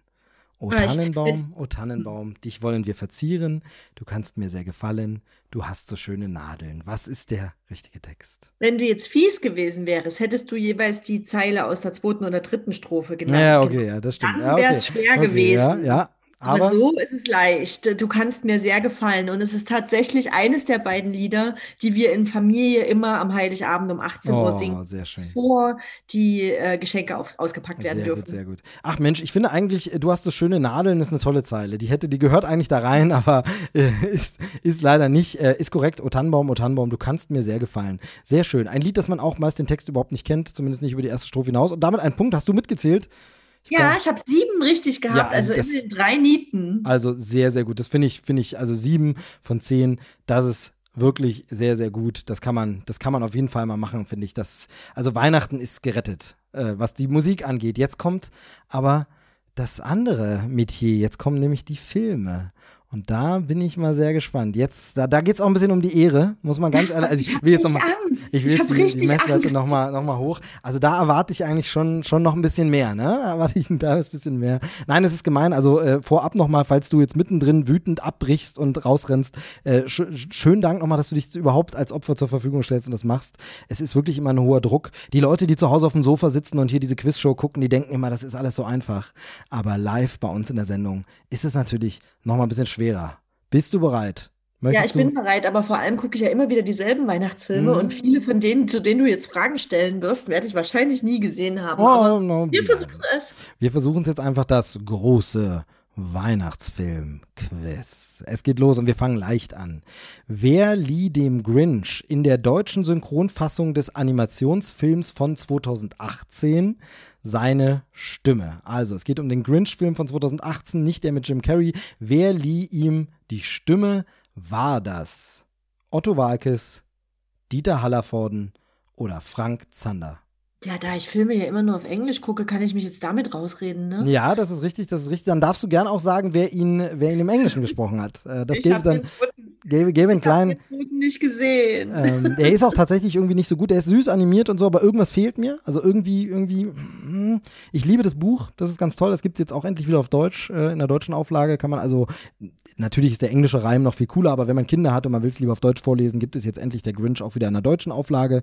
Äh, unbedingte Empfehlung: Dr. Seuss, äh, der Grinch oder die geklauten Geschenke. Ähm, und es gibt eine Verfilmung mit Jim Carrey. Die ist ja, ist, äh, die ist äh, genial, wenn auch abgedreht, aber die ist wirklich super. Und es gab einen Animationsfilm, äh, bei dem ich sehr viel gehofft, äh, erhofft habe, weil ich es eben so mag. Und der aber irgendwie will so der letzte Funke nicht überspringen. Man kann den gucken, das ist okay, aber das wird für mich kein Klassiker. Aber welcher deutsche Synchronsprecher hat denn den Grinch gesprochen? War das Otto Walkes, war das Dieter Hallervorden oder war das Frank Zander? Darf ich dich um einen Tipp bitten, wer das im Original, wer der, wer der Hm. Original Grinch war? Also, ich glaube, das wird dir nicht weiterhelfen, aber es war tatsächlich der Herr Cumberbatch. Ah ja, Ähm, uh. und, das, und von daher ist es, also man geht, man geht, man geht im Deutschen einen ganz anderen Weg. Äh, so viel kann ich sagen, aber das hilft dir jetzt bei den äh, Sachen auch nicht weiter. Ähm, aber ich finde, das kann ich sagen, derjenige macht das wirklich gut. Ich fand es toll, er hat das wirklich gut gemacht. Und ähm, wer regelmäßig wirklich alle Folgen Krempelcast hört, der weiß es. Weil von dieser Person ein Gruß in der Sendung war ähm, zu diesem Film. Tatsächlich. Ja, verdammt. Ähm, jetzt oute ich mich. Ich, ich hänge massiv her. hinterher. Das ist auch lange ich höre ja oft, aber ich hänge massiv Alles hinterher. gut, alles gut. Ich wollte dich nicht Ähm, vorführen, ich wollte eigentlich nur die Leute anstacheln. Wollen wir- w- rate einfach. Also Welche Otto, Folge war's? äh, nee, es muss dann irgendeine weihnachtliche gewesen sein. Otto Walkes, Dieter Hallervorden, Frank Zander, äh, go for it. Otto Walkes. Absolut richtig. Korrekt, es ist Otto. es ist Otto und er macht es richtig gut, finde ich. Ähm, vor allem, was wichtig ist, ist immer jemand, der ja schon viel synchron gemacht hat. Er klingt auch tatsächlich anders als äh, Sid von Ice Age. Also es ist nicht einfach, dass man sagt, okay, das ist genau dasselbe, sondern er klingt älter geworden. Es ist ein ganz anderer Ansatz als Cumberbatch, funktioniert aber auch. Und das finde ich eigentlich sogar ganz cool, wenn man dann in der Synchro quasi nochmal eine ganz andere Ebene hat. Funktioniert. Der Film selber, dem fehlt irgendwie so der letzte Funken. Aber erster Punkt für dich. Otto Walkes Yay. ist richtig, gut geraten. So, der nächste äh, Punkt ist ein Abstauberpunkt. Das, das, das ist prüfungsrelevant, das muss man wissen. Welche Schauspielerin spielt nicht in tatsächlich Liebe mit?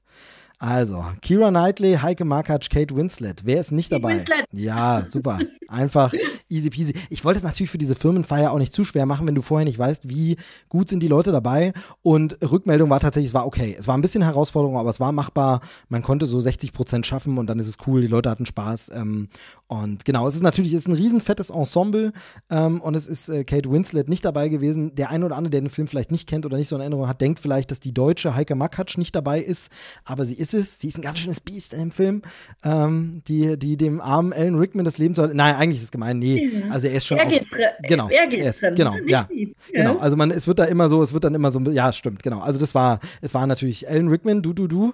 Ähm, nee, Charakter natürlich, ähm, beschert uns aber eine der besten Leistungen von Emma Thompson aller Zeiten, äh, muss man einfach sagen, wie großartig sie das spielt. Und das ist bei Emma Thompson schon eine Leistung, weil sie immer definitiv, genau, definitiv. Und äh, Kira Knightley macht das ganz nett. Ich weiß gar nicht, ob sie da damals schon so bekannt war, oder? Ist sie dann erst? Nee, es war relativ am Anfang. Sie hatte schon Bandit Like Beckham. Genau. Okay. Ähm, und noch kleinere Filme, aber noch nichts ganz Großes. Ich weiß gar nicht, ob diese ähm, Jane Austen-Verfilmung, ich weiß genau. gar nicht welche. Und Fluch der Karibik müsste ja auch dann danach gewesen sein, genau. Das, das war, dann, war, war, dann, alles danach, genau. Kira Knightley, genau, ähm, die angeschmachtet wird von, von, von Andrew Lincoln, ne, der da, noch bevor er gegen Zombies kämpft, muss er da mit den Unwegsamkeiten der Liebe kämpfen und hält dann diese Papptafeln hin. Sehr, sehr schön. Hast du schon geguckt dieses Jahr? Nee, morgen, morgen okay. bin ich zur Watchparty verabredet, weil ja, das ist einer der absoluten Mussfilme genau. und äh, ich, ich kenne ihn auswendig. Genau, ich finde die Schwierigkeit immer bei diesen absoluten Mussfilmen ist, man will die nicht zu früh gucken. Also du willst die nicht am ersten Advent schon gucken, weil dann ist so wie, ja, aber es ist ja, kommt ja erst noch Weihnachten, man will die Vorfreude. Aber dann wird es am Ende doch ganz schön knapp, dass man sagt, oh verdammt, jetzt ist schon vierter Advent, jetzt muss ich aber noch äh, den und den und den und den. Ich nenne jetzt mal keine Titel, weil es kommen noch ein paar vor. Aber das ist natürlich äh, wirklich, genau. Aber tatsächlich, Liebe wird bei uns auch geguckt. Ähm, Kate Winslet seltsamerweise nicht dabei, weil da ist ja wirklich ein Supercast äh, der ganzen äh, Britenriege dabei. Äh, da nicht, aber äh, ja, funktioniert trotzdem. Toller Film. Mittlerweile auch nicht mehr ganz unumstritten der Film, aber ich mag den. Ich finde ihn super. Ach. Das Einzige ist, er tut mir teilweise wegen Brexit ein bisschen mehr weh, den zu gucken jetzt. Also das stimmt. ich, tatsächlich habe ich auch äh, diesen Film, das muss ich erzählen, das erste Mal gesehen in, in einem Shopping Center in London, ähm, in Whiteley, einem der ältesten Shopping, Shopping Centers der Stadt. Und der Weihnachtsbaum, der zwischendrin zu sehen ist am Anfang, der große in der Shopping Mall, der steht in Whiteley. Mm. Und ich saß hm. genau in dem Kino und äh, sah diesen Film auf der Leinwand. Und ja deswegen habe ich vielleicht auch so eine Beziehung zu diesem Film. Genau, bei mir, bei mir ist es so, ich habe ihn da zwar noch nicht gesehen, aber ich habe ihn zum ersten Mal wahrgenommen. Nachdem der rauskam, äh, ein, so ein halbes Jahr später oder nicht ganz oder ein Vierteljahr später habe ich ein Auslandspraktikum in London gemacht und dann kam der Film raus und sie haben ihn damals sich nicht aufgehoben, dass er erst Weihnachten rauskam, sondern er kam eben im Frühjahr raus und da waren tatsächlich alle Busse und so plakatiert mit der Werbung, jetzt auf DVD äh, erhältlich und so. Und das heißt, also als ich nach London kam, war alles zugepflastert mit Werbung für diesen Film, dass er jetzt ähm, quasi fürs Heimkino da ist und deshalb verbinde ich den auch immer damit, habe ihn dann aber erst etwas später gesehen, aber toller Film, äh, tatsächlich Liebe wird geguckt geguckt. Ein anderer Film, der auch toll ist, auch wenn er in eine ganz andere Richtung geht, ist die Komödie National Lampoon's Christmas Vacation. So, und äh, Ich es, wusste, dass das kommt und ja. ich bin so schlecht dabei. Naja, schauen wir mal, schauen wir mal, vielleicht, vielleicht klappt es hier. Die Frage ist nämlich eine, eine, ganz spezielle. Ich bin ein bisschen fies gewesen und frage gar nichts zum Film äh, oder so, zu Cousin Eddie oder irgendwas, sondern ich frage, unter welchem deutschen Titel wurde National Lampoon's Christmas Vacation, der heute als schöne Bescherung allgemein bekannt ist, zunächst veröffentlicht? Also unter welchem anderen deutschen Titel kannte man den zuerst? Es gibt wieder drei Antwortvorgaben. Ist das Hilfe, die Amis haben Weihnacht? Ist das die schrillen vier feiern Weihnachten? Oder ist es Hilfe, es weihnachtet sehr? Unter welchem Titel war der Film zuerst bekannt in Deutschland? Manche kennen ihn auch heute noch so. Heute heißt das Schöne Bescherung mit Chevy Chase.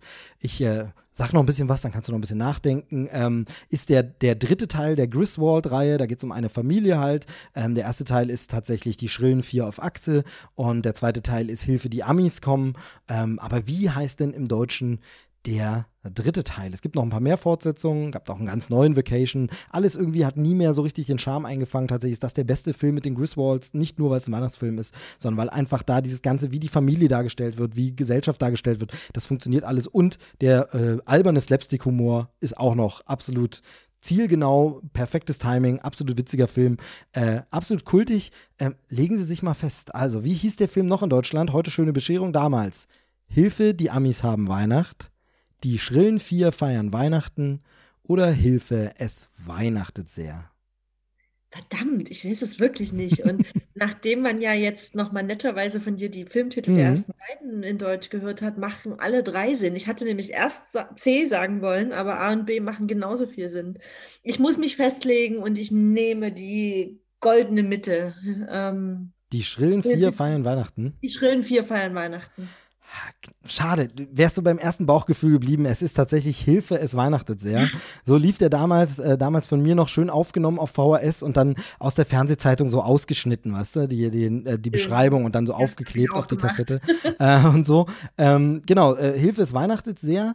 Und äh, ja, genau, dann irgendwann umbenannt in Schöne Bescherung, hat alles überhaupt nichts mehr damit zu tun. National Lampoon, ja, so ein, so ein Satiremagazin, ähm, wo die Reihe, äh, worauf quasi das Ganze basiert oder die das Ganze gesponsert haben oder was auch immer. Auf jeden Fall ähm, geschrieben übrigens von John Hughes, ne? Also tatsächlich ähm, und Regie geführt. Ich habe den Namen vergessen, aber selber Regisseur wie mit Schirmscham und Melone, auch immer ganz lustig. Also der Kinofilm, ähm, Ja. der ja mega gefloppt ist. Äh, aber wie gesagt, John Hughes, man merkt, der mag Weihnachten, ähm, denn da gibt es ja noch mehr äh, Weihnachtlichkeit von dem. Aber auch da kommen wir noch dazu. So, jetzt geht es weiter mit die Muppets Weihnachtsgeschichte. Auch so ein Weihnachts-Evergreen, sehr, sehr gemocht. Aber jetzt meine Frage: Wer spielt denn die Figur des Ebenezer Scrooge in die Muppet Weihnachtsgeschichte? Ist das Ian McKellen?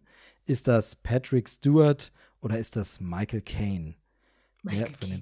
Michael Caine. Du, das kommt wie aus der Pistole geschossen und da muss ich auch gar nicht so lange. Das hasse ich nämlich bei Quizshows, wenn dann so ewig drumherum. Nee, ist natürlich Michael Caine. Meiner Meinung nach, das habe ich aber auch schon tausendmal erzählt, aber ich muss es an der Stelle einfach wieder sagen.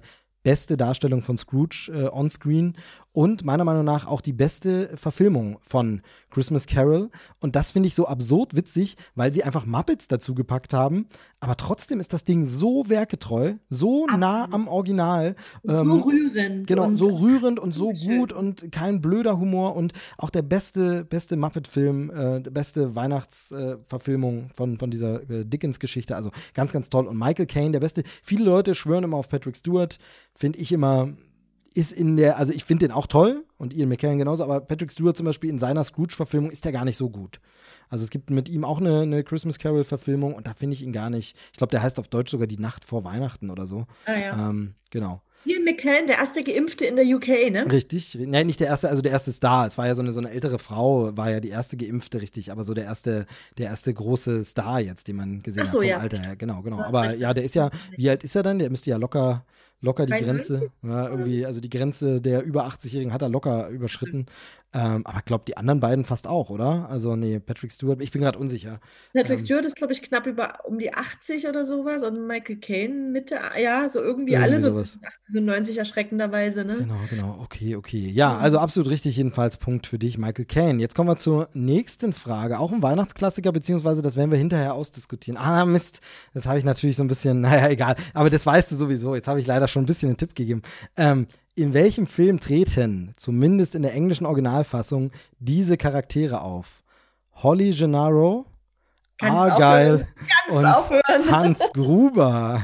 genau. Also es, die, meine Antwortvorgaben, ich möchte sie trotzdem noch schnell, ist Liebe braucht keine Ferien, tödliche Weihnachten oder stirb langsam. In welchem Film gibt es Holly Gennaro, Argyle und Hans Gruber zumindest in der englischen Originalfassung? Also was ist es? Schon wieder Alan Rickman. Ach, Ja. ich äh, vermisse ihn so sehr. Ähm, genau, es ist natürlich Die Hard, äh, Stirb langsam und es ist definitiv ein Weihnachtsfilm, auch wenn man argumentieren könnte, wie du das, und deswegen fand ich das gerade so lustig, dass du äh, dich gerade verhaspeln wolltest. Äh, in unserer Filmnerd-WhatsApp-Gruppe wurde ja rumgeschickt, äh, dass äh, Die Hard natürlich eher sozusagen ein Harry Potter-Film sein könnte, weil ähm, Claire es selbst aufzieht Genau, vielleicht. er, er schleicht nachtens in einem Turm herum und versucht äh, nicht von Alan Rickman erwischt zu werden, genau. Und dann ist es eigentlich ein Potter-Film. Nee, ähm, Genau. ist ein Weihnachtsfilm, ist ein weihnachtlicher Actionfilm, ist ein super Film. Aber warum englische Originalfassung? Äh, du weißt es, weißt du es? Worauf das anspielt, warum ich geschrieben habe, diese Figuren treten nur in der englischen Originalfassung auf? Ich glaube, Hans Gruber heißt nicht Hans Gruber in der, in der deutschen Übersetzung. Genau, ne? in der deutschen Synchro heißt er tatsächlich Jack Gruber. Ähm, also ganz, ganz absurd, was vor allem deshalb äh, absurd ist, weil er sich ja die Namen aufschreibt auf den Arm. Ähm, dann schreibt, man sieht das, er schreibt irgendwie Hans und Franz auf und, sag, und in der Synchro haben sie es dann so gelöst, dass er sagt, euch beide nenne ich jetzt einfach mal Hans und Franz. Und ich sage, nein, du nennst sie nicht einfach nur so, sie heißen wirklich so. Du schreibst dir das auf, weil sie, also sie haben das umsynchronisiert, keine Ahnung, warum man damals in den 80ern irgendwie dachte, ah, das äh, pikiert irgendwie die Deutschen, das kann man nicht machen oder so. Und es wird aber noch bekloppter dann mit Teil 3. Denn in der deutschen Synchro von Teil 3, ähm, kleiner Mini-Spoiler für Teil 3, aber da taucht ja der Bruder von diesem Bösewicht wieder auf. Und da ist dann die Rede von Jack, äh, da, ne, genau, jetzt bringe ich es schon selber durcheinander. Da ist dann die Rede von Hans Gruber. Das heißt, jemand, der den Film immer nur auf Deutsch guckt, alle drei Filme, die ganze Reihe, der sagt sich dann, ja, aber wer soll denn jetzt Hans Gruber sein? Den, den kenne ich gar nicht, der kam noch gar nicht vor. Es gab einen Jack Gruber, hä? ist das noch der dritte Bruder? Also es macht überhaupt keinen Sinn, ist dann so, naja, es wurde Wie damals. so vieles in Ja. Übersetzungen, ne? Genau, Wir genau. regen uns ja immer gemeinsam gern drüber auf. Genau, genau. Und das, obwohl ich Synchro ja mag. Sie muss halt nur gut gemacht sein. Und hier vollkommen Ja. unnötig, die Figur Hans Gruber in Jack Gruber umzubenennen. Holly Gennaro ist natürlich seine Frau, die den äh, Mädchennamen wieder verwendet. Und wer ist Argyle? Du weißt es? Der Cop, ne? Nee, nee, nee, nee, nee. Hilf Der- mir auf die Sprünge. Argyle Ich- ist der, Argyle ist der Chauffeur, der, im- der im, äh, in der Tiefgarage wartet. Ach so, natürlich, Genau, klar. das ist, das ist, Ja. das ist Argyle, genau. Der Cop, beim Cop weiß ich gerade gar nicht, wie er heißt, obwohl der ja auch nochmal in den anderen Teilen nochmal Mhm. irgendwie angespielt wird und so. Weiß ich gerade gar nicht, aber genau, Argyle. So, weiter geht's. Wir sind bei Frage 6 äh, immerhin schon. Ich glaube, du bist bisher gut dabei, oder? Also bisher, glaube ich. Ich das sechs. Ich dachte, wir sind schon bei acht, oder? Nee, nee, nee, nee, nee. Fra- Frage 6, Frage 6. Ähm, und ich glaube, bis auf, bis auf die Weihnachtsfrage hast du bisher alle, alle also hier schöne Bescherungsfrage. meine ich. Lampoon. Sehr, Ja. sehr gut. Aber die nächste, die, äh, ja, schauen wir mal. Also ich denke, man kann es wissen, aber äh, also ein Filmnerd wie du solltest vielleicht, könnte, äh, keine Ahnung. Buddy der Weihnachtself. Ja, Buddy der Weihnachtself mit Will Ferrell stammt vom selben Regisseur wie. Ist das der Regisseur von Transformers? Ist das der Regisseur von The Fast and the Furious? Oder ist es der Regisseur von Iron Man? Wer ist derselbe Regisseur von welchem Film äh, ist auch der Regisseur von Buddy der Weihnachtself? Und jeweils die ersten Teile dieser alles Franchise umfassenden Filme, ja? Ja, ja. Nur Buddy ist bisher noch kein Franchise, ne? Also da gibt es Äh, leider keine genau. Fortsetzung, komischerweise. Transformers war doch Michael Bay der erste, oder? Mhm. Das so viel darf ich schon mal verraten, ja, genau. Mhm. Ähm, was hat man noch? Fast and Furious oder Iron Man, diese drei. Also Michael Bay hat nie Buddy der Weihnachtself gemacht. Ich tippe jetzt mal auf ähm, Fast and Furious. Ich weiß Oh, es nicht. Mensch. Iron Man, Iron Man. Es ist John Favreau. Buddy der. Weihnachtself ist von John Favreau. Aber das passt doch auch zu ihm, ich blöde Kuh. Genau, Naja, also äh, das, das passt ja doch ein bisschen. Er hat ja auch in so Komödien oft mitgespielt Ja. und, und mochte das immer und äh, ist da wirklich sehr vielseitig. Momentan natürlich äh, uns allen bekannt und beliebt als der Showrunner von Mandalorian. Da feiern wir ihn ja groß ab. Davor hat er König der Löwen die Neuverfilmung gemacht, eben Iron Man hat er gemacht. Ähm, Chef, äh, beziehungsweise Kiss the Cook, wie er auf Deutsch heißt. Ne? Äh, ganz, ganz toller Film. Kann man auch unbedingt nochmal empfehlen. Also John Favreau, genau. Fast and Furious, muss ich ehrlich zugeben, weiß ich gerade gar nicht, wer der Regisseur war. Aber deswegen habe Ja. ich dann auch aufgehört, die Genau. Namen aufzuzählen. Genau. Genau. Buddy der Weihnachtself lohnt sich wirklich, habe ich noch nie gesehen. Ist nett. Ist nett. Ist nicht so geil, wie man wie es gern hätte, aber ist nett. Wir haben eine Zoe de Chanel dabei, wir haben Will Ferrell, der super ist und ein bisschen Weihnachtlichkeit. Ist schon nett. Kann man gucken. Ist ein Film, kann man vielleicht gucken, während man Geschenke einpackt. Also läuft so, man packt ein bisschen ein, kriegt was mit, dann guckt man mal wieder länger hin. Also ist nicht verkehrt, kann man schon gucken. Weil, weiß nicht, ja, war jetzt kein, ist keine Riesenwerbung für den Film. Er ist okay. Er ist aber, da geht es mir so ähnlich wie mit diesem neuen Grinch. Der ist nicht scheiße, aber der ist halt nicht so, weißt du, so, wenn, wenn ich jetzt sage, du hast nur fünf Slots, um Weihnachtsfilme zu gucken, dann muss es nicht unbedingt der sein. Also, Ja. äh, beziehungsweise bei- Buddy der Weihnachtself ist bei mir so ein Film, den gucke ich dann halt nicht jedes Jahr. Der ist dann alle paar Jahre, ist der dann mal wieder dran, wo ich sage, jetzt brauchen wir mal wieder was anderes. Ähm, dann guckt man den mal wieder und ähm, witzig, ich habe jetzt übrigens äh, tatsächlich äh, vor ein, zwei Tagen ähm, Four Christmases mit äh, Reese Witherspoon und äh, wie heißt er, Vince Vaughn, äh, mal wieder gesehen, den ich als super, super schlecht in Erinnerung hatte. Äh, mein Schatz, äh, ihre Familie und ich oder so heißt er auf Deutsch, äh, Four Christmases. ähm, das war dieses kuriose, kuriose, diese Kuriosität, wo ähm, äh, Vince Vaughn zwei Jahre hintereinander Filme mit F und C gemacht hat, die an Weihnachten spielen. Er hatte erst gemacht Fred Claus und dann Four Christmases oder umgekehrt. Ähm, äh, ganz witzig. Komischer, ja, also komische Nerd-Trivia, auf jeden Fall den geguckt. Und da wiederum in diesem Weihnachtsfilm, sie müssen zu vier verschiedenen Weihnachtsfeiern in der Familie, Film nicht besonders toll, okay, aber da spielt übrigens John Favreau mit. Äh, so schließt sich der Kreis wieder. Da ist er der durchgeknallte UFC-Kämpfer, Bruder von Vince Vaughn. Ähm, ganz witzig. äh, der Film an sich nicht ganz so schlecht, wie ich in Erinnerung hatte, aber auch nicht wirklich geil. So, richtig geil sind äh, diese Filme. Und zwar geht es um Kevin allein zu Hause. Ähm, und kurz und knackig die Frage, wie viele Fortsetzungen von Kevin allein zu Hause gibt es bisher? Sind es zwei, drei oder vier? Also plus den ersten sozusagen. Genau, die Fortsetzungen dazu. Also, genau, also insgesamt wären es dann immer ein Film mehr, gibt es in der ganzen genau. Reihe. Aber wie viele Fortsetzungen gibt es? Zwei, ja, drei ja. oder vier? Von Kevin Eins allein zu Hause. habe ich gesehen. Gab es danach noch mehr? Ja, muss es ja. Tatsächlich stehe ich da auf dem Schlauch. Äh, drei, zwei, ich sag zwei Fortsetzungen. Und das ist falsch. Du glaubst zu sehr an das Gute in den Menschen, dass es nur um künstlerisch wertvolle und gute Fortsetzungen geht. Es gibt vier Fortsetzungen von? Kevin allein zu Hause. Vier Fortsetzungen von Home Alone. Man muss ja sagen, der zweite Teil, Kevin allein in New York, ist erstaunlich gut. Der ist viel besser, als er sein dürfte. Der dürfte nicht funktionieren, weil er einfach nochmal genau dasselbe macht. Aber, Aber Gott verdammt, er funktioniert. Ähm, Trump nervt einen, äh, weil das Cameo wird jedes Mal angesprochen, jetzt immer überall. Da spielt ja übrigens Donald Trump.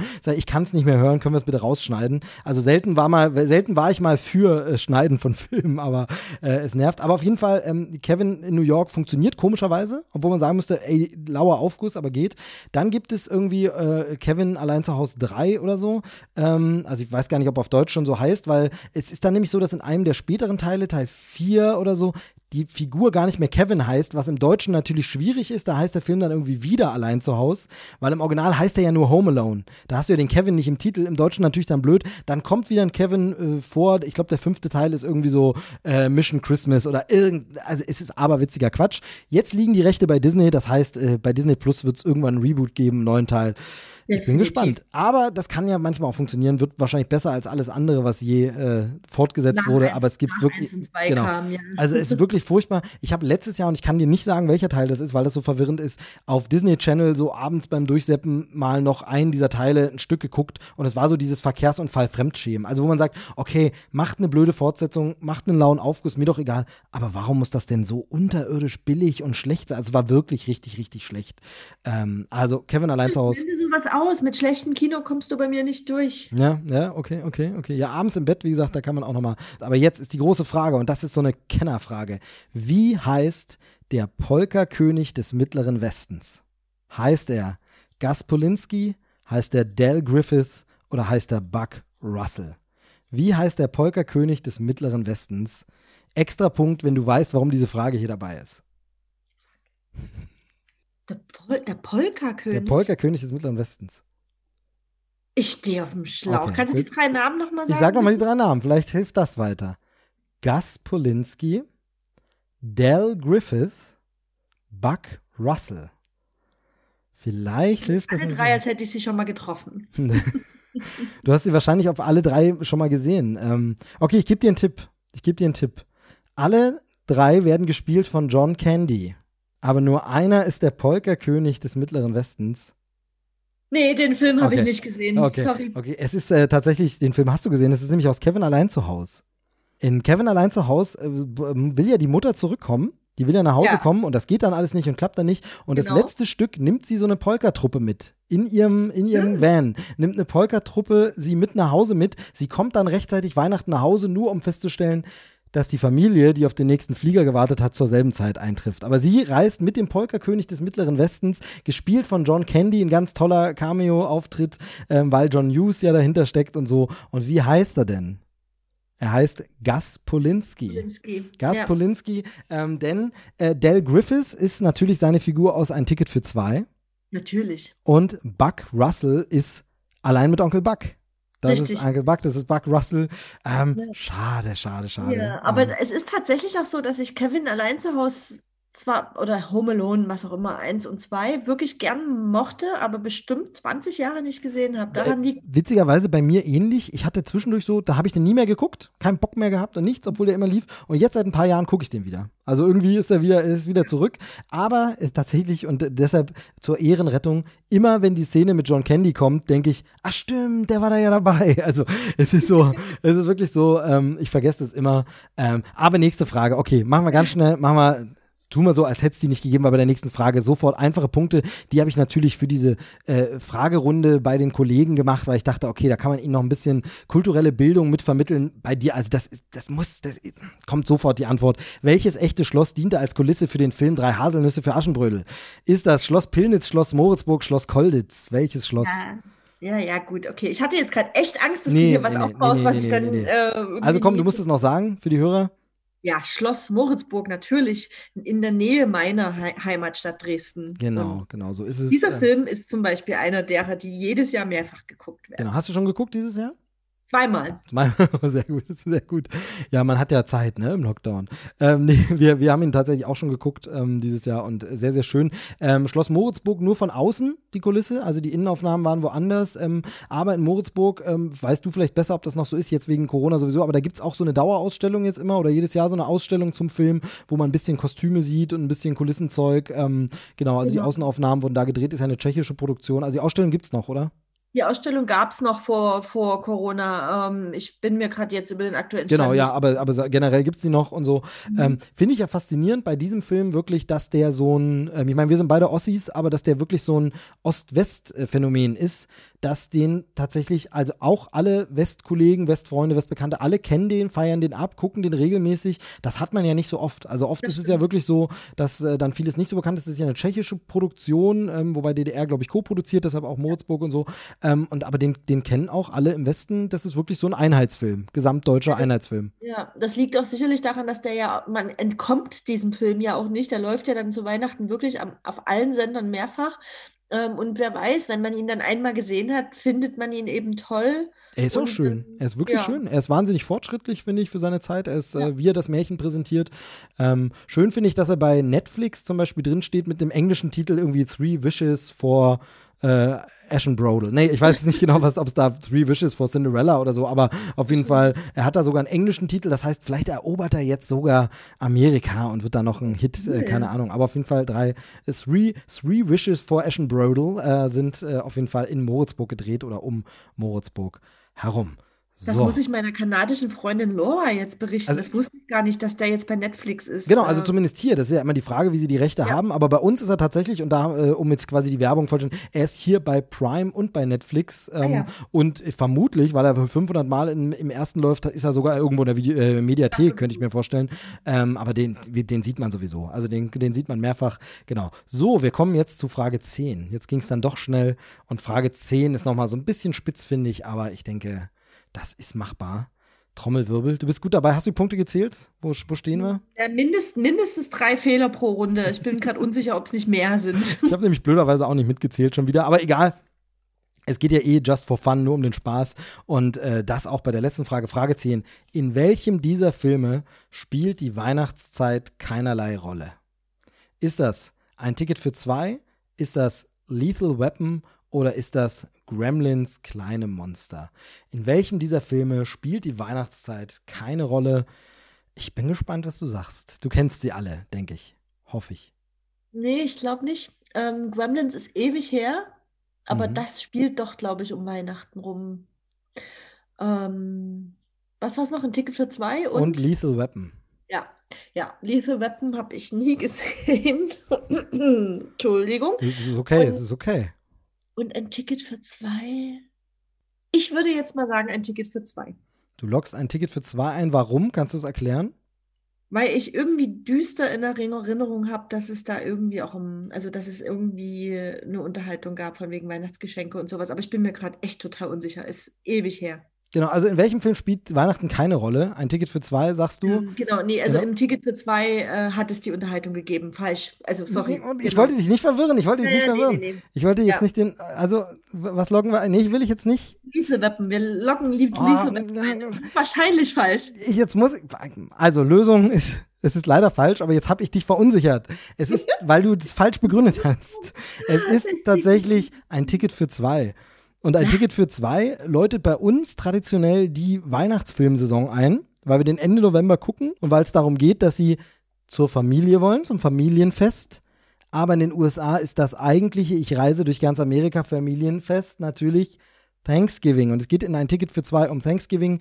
Es geht nicht um Weihnachten, obwohl Schnee vorkommt und es kalt ist und so. Es ist ein großartiger Film. Ich liebe den. Ich gucke den jedes Jahr. Aber der ist Ende November dran. Und da geht es nicht um Weihnachten. Bei den Gremlins geht es um Weihnachten. Ja, zur Weihnachtszeit wird äh, Hill Valley in Schutt und Asche gelegt. Hill Valley sage ich deshalb. Kleiner äh, Trivia-Fun-Fact: Es ist dieselbe Stadtkulisse wie bei Zurück in die Zukunft, auch wenn die Stadt hier anders heißt. Aber es wird dieselbe Kulisse verwendet, ja. nur eben umgeschmückt auf Winter und Weihnacht. Aber derselbe Innenhof. Äh, Gremlins, da legen sie das in Schutt und Asche. Ich bin mir gerade gar nicht sicher, ob nicht sogar äh, Mogwai, also hier, jetzt komme ich gerade nicht auf den Namen, wie heißt denn der Kleine, der Kleine hier, äh, Gizmo. 20 Jahre Gizmo. Her, keine Ahnung. Nee, genau, Giz Gizmo, äh, ob er nicht sogar ein Weihnachtsgeschenk ist, äh, ob er nicht sogar zu Weihnachten ja, geschenkt das, das wird. meinte ich, ich nämlich auch. Aber generell äh, spielte Weihnachten die, die, ähm, weibliche Nebendarstellerin, die die Freundin des äh, Hauptdarstellers ist, die erzählt so eine rührselige Geschichte über ihren Vater äh, zu Weihnachten. Die möchte ich jetzt aber nicht spoilen. Einfach mal Gremlins mal wieder gucken. Äh, ganz witzig. Also er spielt zu Weihnachten. Und Lethal Weapon tatsächlich spielt auch zu Weihnachten. Ist natürlich L.A. Ähm, deshalb kriegt man es nicht so mit. Ja. Aber er nimmt einmal, äh, nimmt äh, Mel Gibsons Figur so Drogendealer hoch bei einem Weihnachtsbaumverkauf ähm, und äh, relativ gegen Ende wünscht er der Familie seines Partners, äh, wünscht er den allen frohe Weihnachten und so und sagt, und genau. Also es ist tatsächlich, da kommt Weihnachten vor. Ein Ticket für zwei kommt Weihnachten nicht vor. Äh, und damit leider, ah, Mensch, habe ich die noch aufs Glatteis geführt? Es, war, es, war, es war knapp. Du hättest es fast richtig gehabt. Ähm, aber auch dann nicht gewusst, sondern geraten. Von daher ist das schon da, voll. Auch das, auch das ist in Ordnung. Ich würde mal sagen, äh, das hast du souverän gemacht. Wie gesagt, auch wenn wir nicht genau die Punkte, wir müssen auch gar nicht so genau auf die Punkte gucken. Ich hoffe, es hatte dir wenigstens, ein, es hat dir ein bisschen Spaß vielleicht wenigstens gemacht ähm, und ein bisschen Weihnachtlichkeit und dir vielleicht äh, in Erinnerung gerufen, was du noch gucken und hören musst unbedingt oder? Jetzt bin ich genau an dem Punkt, dass ich das Gefühl habe, Weihnachtszeit ist viel zu kurz und ich müsste noch so viel schauen, ja. Genau, genau. ja, auf jeden Fall. Äh, ich ich finde es sehr schön, dass du dich zur Verfügung gestellt hast, damit wir das hier nochmal präsentieren können. Denn vielleicht hat ja der eine oder andere Hörer mitgeraten und mitgemacht äh, und hatte hier auch ein bisschen weihnachtlichen Spaß. Und ähm, dann bist du quasi damit entlassen. Ähm, jetzt nee, muss ich, jetzt nee, nee, nee, nee, wieso, nee, wieso? Was? Ich habe eine Quizfrage für dich. Oh Gott. Oh nein, oh nein, jetzt, damit ich mich nochmal so richtig blamiere, okay. Nee, ich, ich, bilde mir ein, äh, wir haben da uns schon mal drüber ausgetauscht, dass du den tatsächlich auch geschaut hast. Ähm, aber ich kann nicht einfach okay. aus diesem Weihnachtspodcast rausgehen, ohne meinen ähm, Instant-Klassik seit vielen äh, sozusagen, ich habe den schon mal im Podcast angekündigt. Hätte ich, hätte ich doch dich jetzt sowieso gleich noch gefragt, was so dein Lieblingsweihnachtsfilm ist und so. Aber gern, also ich wollte nur sagen, ich lasse mir irgendwas einfallen, du kriegst natürlich noch irgendeinen einen Preis für diesen, für diesen, für diese tolle Quizleistung. Ähm, kommt irgendwann noch mal eine kleine Überraschung, das kriegen wir noch mal hin. Ähm, genau, dann wollte ich dich nämlich fragen, was, was denn noch so deine Weihnachtsfilme sind, die jetzt nicht vorkamen im Quiz, die du jetzt noch empfehlen musst ähm, oder wo du mich jetzt noch was fragen willst. Also genau, bin, jetzt erstmal meine Quizfrage. Ich bin gespannt, ich bin gespannt. Ähm, Genau, ich hatte den Film schon mal in dieser besagten Weihnachtsfolge vor einem Jahr empfohlen und der ist relativ neu, aber für mich ein Instant-Klassik und seit Jahren jetzt nicht mehr aus meinem Weihnachtsrepertoire hinwegzudenken. A Very Murray Christmas, ein kleines kurzes Filmchen mit Bill Murray im Schneesturm in einem Hotel in New York. Ach, oh Gott, oh Gott, ja. Also, ich habe das einmal gesehen ähm, als es rausgekommen ist, ähm, da, da habe ich mir, war das einer der Gründe mit zu sagen, du holst dir im Dezember Netflix ja. äh, diesen Probemonat, da war das, war das ja noch nicht, also hat man ja wirklich noch gedacht, ah, ob das was für die Dauer, ob ich dieses Netflix wirklich dauerhaft war. Ich nehme erstmal den Probe. Also heute ist ja totaler Quatsch. Also äh, jetzt mal als Beispiel Disney Plus habe ich gleich dieses für ein Jahr gekauft, ne? wo man, wo man halt sagt, bei Netflix war es damals noch, hm, ich nehme mal Probemonat, könnte ja, ob das Streaming und so. Und da war aber das tatsächlich einer der Argumente, wo ich gesagt habe, ey, in der Weihnachtszeit, da hast du ein bisschen mehr Zeit, was zu gucken und da kommt ein Weihnachtsspecial mit Bill Murray, das will ich sehen. Hab's da ein einziges Mal geguckt, seitdem nicht mehr und nehme mir aber jetzt diese ganze Weihnachtszeit schon, ich muss das mal wieder gucken. Das ist ja immer noch bei Netflix, oder? Das ist ja, da immer noch. Ist genau. Es ist schön kurz, es geht genau. gerade nicht mal eine Stunde. Genau. Und ich, ich bin okay. damals drauf gestoßen, weil meine äh, Filmzeitschrift, die Empire, das Empire Magazine, Magazine, eine Doppelseite dazu gemacht hatte und wirklich eine sehr, sehr liebevolle Rezension dazu geschrieben hatte. Und das war nämlich auch bei mir dann der Fall, dass es sozusagen einer der Gründe war, sich Netflix, Netflix zuzulegen. Okay, okay. Und, Aber jetzt bin ich ähm, Eine Quizfrage dazu könnte natürlich schwierig werden. Es ist lange her. Ich bin gespannt. melancholisches Stückchen. Wenn man Musik und Weihnachtslieder mag, ist das einfach ein sehr schönes, ähm, nettes Stückchen. Genau. Und ich wollte dich jetzt sozusagen fragen, welche, we welcher prominente Mensch kommt nicht in diesen oh, Film vor? Oh je. Hast du Antwortvorgaben oder ja, ja musst du ja, klar. Wir, genau. Das kriegen wir hin. Ähm, ich muss mir jetzt ganz kurz sozusagen mich sortieren, damit man diese Antwortvorgaben. Ich bin ja nicht so vorbereitet gewesen wie du, aber ist es A. Miley Cyrus? Ist es B. Brad Pitt? Oder ist es C. George Clooney? Wer war nicht in diesem Weihnachtsspecial A Very Merry Christmas? Gott. Okay. Miley Cyrus, Brad Pitt oder George Clooney. Auf jeden Fall richtig fies gute Antwortvorgaben, weil bei allen ist es bei mir irgendwie so ein bisschen, war da, da war, also es ist nicht so, wo ich sage, nee, okay, äh, total abwegig, äh, Angela Merkel war da nicht dabei. Also es ist nicht so, nicht so, sondern es ist wirklich, wo ich mhm. überlege, also irgendwas war mit Bill Murray und Miley. Jetzt überlege ich aber nur, das ist ja schon ein paar Jahre her. War das da schon? Ist das so? Aber würde ich jetzt erstmal, ich muss ein bisschen auf meinen Bauch jetzt hören. Ich sage, okay, die war dabei. Ähm, und Clooney, Clooney, Murray, da ist so ein bisschen diese Connection ne, mit den äh, Wes Anderson-Filmen und so und könnte. Ähm, Brad Pitt war auch im Monuments Man, oder? Ah, weiß ich gerade gar nicht, ja, weiß es nicht, weiß es nicht. Aber aber deshalb würde ich so ein bisschen, aber es kann sein, aber wird Brad Pitt vielleicht irgendwie erwähnt und dann ist er nicht dabei? Oder, oder ist es mit Clooney so? Wird er erwähnt? Das nicht? Verdammte Axt, ich muss jetzt raten und äh, hoffentlich äh, gibt es am wenigstens einen Ehrenpunkt oder zumindest für dich eine Ehrenrettung, weil du sagst, siehst du, du weißt auch nicht alles, ähm, was ich tatsächlich auch nicht weiß. Ähm, ich rate jetzt, Brad Pitt war nicht dabei. Hast du absolut recht. Äh, es uh. ist tatsächlich sogar dieselbe Szene, in der Miley, Miley Cyrus und ähm, George Clooney dann auftreten. Uh. Die Traumsequenz. Äh, okay, aber ich habe das auf jeden Fall als sehr schön, wohlig in Erinnerung. Äh, du weißt, ich bin ja gar nicht so ein riesen Sophia Coppola-Fan. Also ich, ich, feiere deren Werke nicht so ab, wobei ich das auf Apple TV Plus mir noch nicht angeschaut habe. Da hoffe ich auch, dass ich da demnächst jetzt nochmal dazu komme, dieses On the Rocks. Mhm. Ähm, aber äh, das Ding fand ich, fand ich launig, fand ich schön, auch dieses Jazzige. Und es war ja, glaube ich, irgendwie, das Setting ist ja so, dass sie eingeschneit sind und dann, dann geht's nicht und so. Ähm, mag, mag ich schön, habe ich nochmal Bock drauf. Äh, hast du mir jetzt nochmal schön in Erinnerung gerufen? Gucke ich nochmal an. A Very Merry Christmas. Merry Christmas, äh, genau. genau. Und es ist halt einfach super melancholisch und sie haben einfach eine schöne Geschichte sich äh, ausgedacht, um die Leute, die in diesem Hotel sein könnten, dazu zu bringen, Lieder zu singen. Und es mhm. ist. Ähm, ich mag das. Du, ich mag total diese, diese, diese Weihnachtsspecials und so. Mir fehlt das auch im Deutschen. Oder sagen wir so, im Deutschen gibt es, ich meine, dieses Jahr wegen Pandemie nicht und so, gibt es sowas wie die Helene Fischer Show. Ja, jetzt wird gleich, ja, okay, Naserumpf.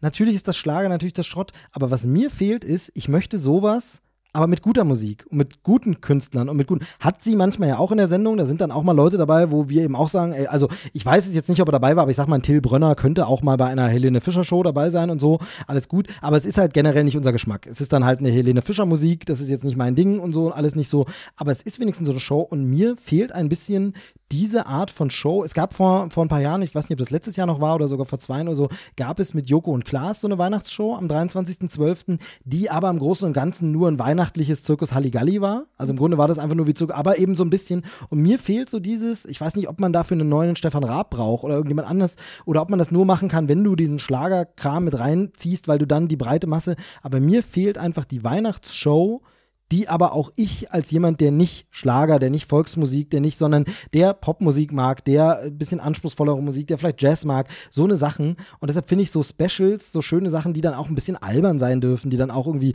in so einer richtig fakigen Kulisse oder so gedreht sind, äh, weißt wo man sieht, das ist ja alles nur so Pappkulisse, aber schön sieht es weihnachtlich aus. Ich mag das, das gehört zu Weihnachten dazu, aber es gibt leider nicht die Show für mich, wo ich sage, die ist geil, sondern es ist wirklich so, nee, Helene Fischer Show, das will ich dann doch nicht sehen, sondern ich würde gern so ein Weihnachtsspecial sehen. Äh, das, Deswegen gucke ich das jedes Jahr. Genau. Es ist einfach genau das und äh, ich liebe es. Ich liebe es. Maya Rudolph, äh, einigen bekannt aus äh, Saturday Night Live, großartig in diesem Film und äh, genau. sie singt sich die Seele aus dem Leib und ach, es ist wundervoll. Ja, muss ich auf jeden Fall jetzt auch mal wieder gucken. Äh, dazu irgendwie einen schönen, schönen, naja, Glühwein nicht, das ist Indoor immer so ein bisschen blöd.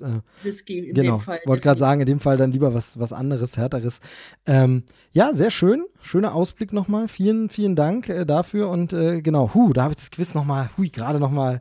Mensch, sehr gut. Aber siehst du, ist doch was hängen geblieben. Ähm, ja, es äh, hat mir Spaß gemacht, hier nochmal so ein bisschen weihnachtlich äh, durch die Fragen zu gehen. Und ich hoffe, du hattest, wie gesagt, auch ein bisschen Spaß. Ähm, und wie gesagt, die Schuld, die Bringpflicht äh, Filmfest, nee, das ist ja gar keine Pflicht, sondern ich habe da nur Bock drauf. Das hat sich ja durch Zufall ergeben. Ich weiß auch gar nicht mehr, wir sind da irgendwie mal drauf gekommen, dass du da bist. Und dann habe ich gesagt, mach doch mal was. Das fand ich cool. Es gab positives Feedback von Hörern, die gesagt haben, ach, coole Filmideen, äh, Vorschläge einfach mal, wo man noch nichts gehört hat. Dann haben wir es wieder gemacht und es war wieder cool. Und jetzt haben wir es für dieses Jahr eben auch noch drin. Das finde ich wirklich, wirklich super. Deshalb vielen, vielen Dank, dass du dir in der knapp bemessenen Adventszeit die Zeit genommen hast. Sehr, sehr cool. Danke ähm, dir. Das war jetzt so richtig weihnachtlich. Ja, schön, oder? Ne? Sehr gut, ja, sehr gut, sehr gut. Ähm, äh, dann äh, wünsche ich dir ein frohes Fest guten Rutsch und äh, hoffe, dass 2021 sehr viel besser wird. Vor allem dass äh, du dann mal wieder öfter zu Gast bist im Krempelcast. Das würde mich sehr freuen. Das endlich mal live hinbekommen. Oh, das wäre so super. Also es, so miteinander ja. im selben genau. Raum. Ja, das wäre das wär ein Traum. Ein Traum. Äh, Franzi, ich wünsche dir frohe Weihnachten. Äh, liebe Hörer, euch auch. Äh, danke fürs Einschalten in diesem Jahr. Ich glaube nicht, dass noch eine Folge in diesem Jahr kommt. Mal sehen, ob ich zwischen den Jahren noch, vielleicht, es könnte spontan, weißt du, wenn es über die Weihnachtstage so langweilig wird, ähm, ich habe ja äh, hier Zeit und Technik und vielleicht nimmt man da noch mal was auf und es kommt doch noch was vor Silvester, aber ich weiß nicht wirklich. Vielleicht kommt das dann eher zum neuen Jahr.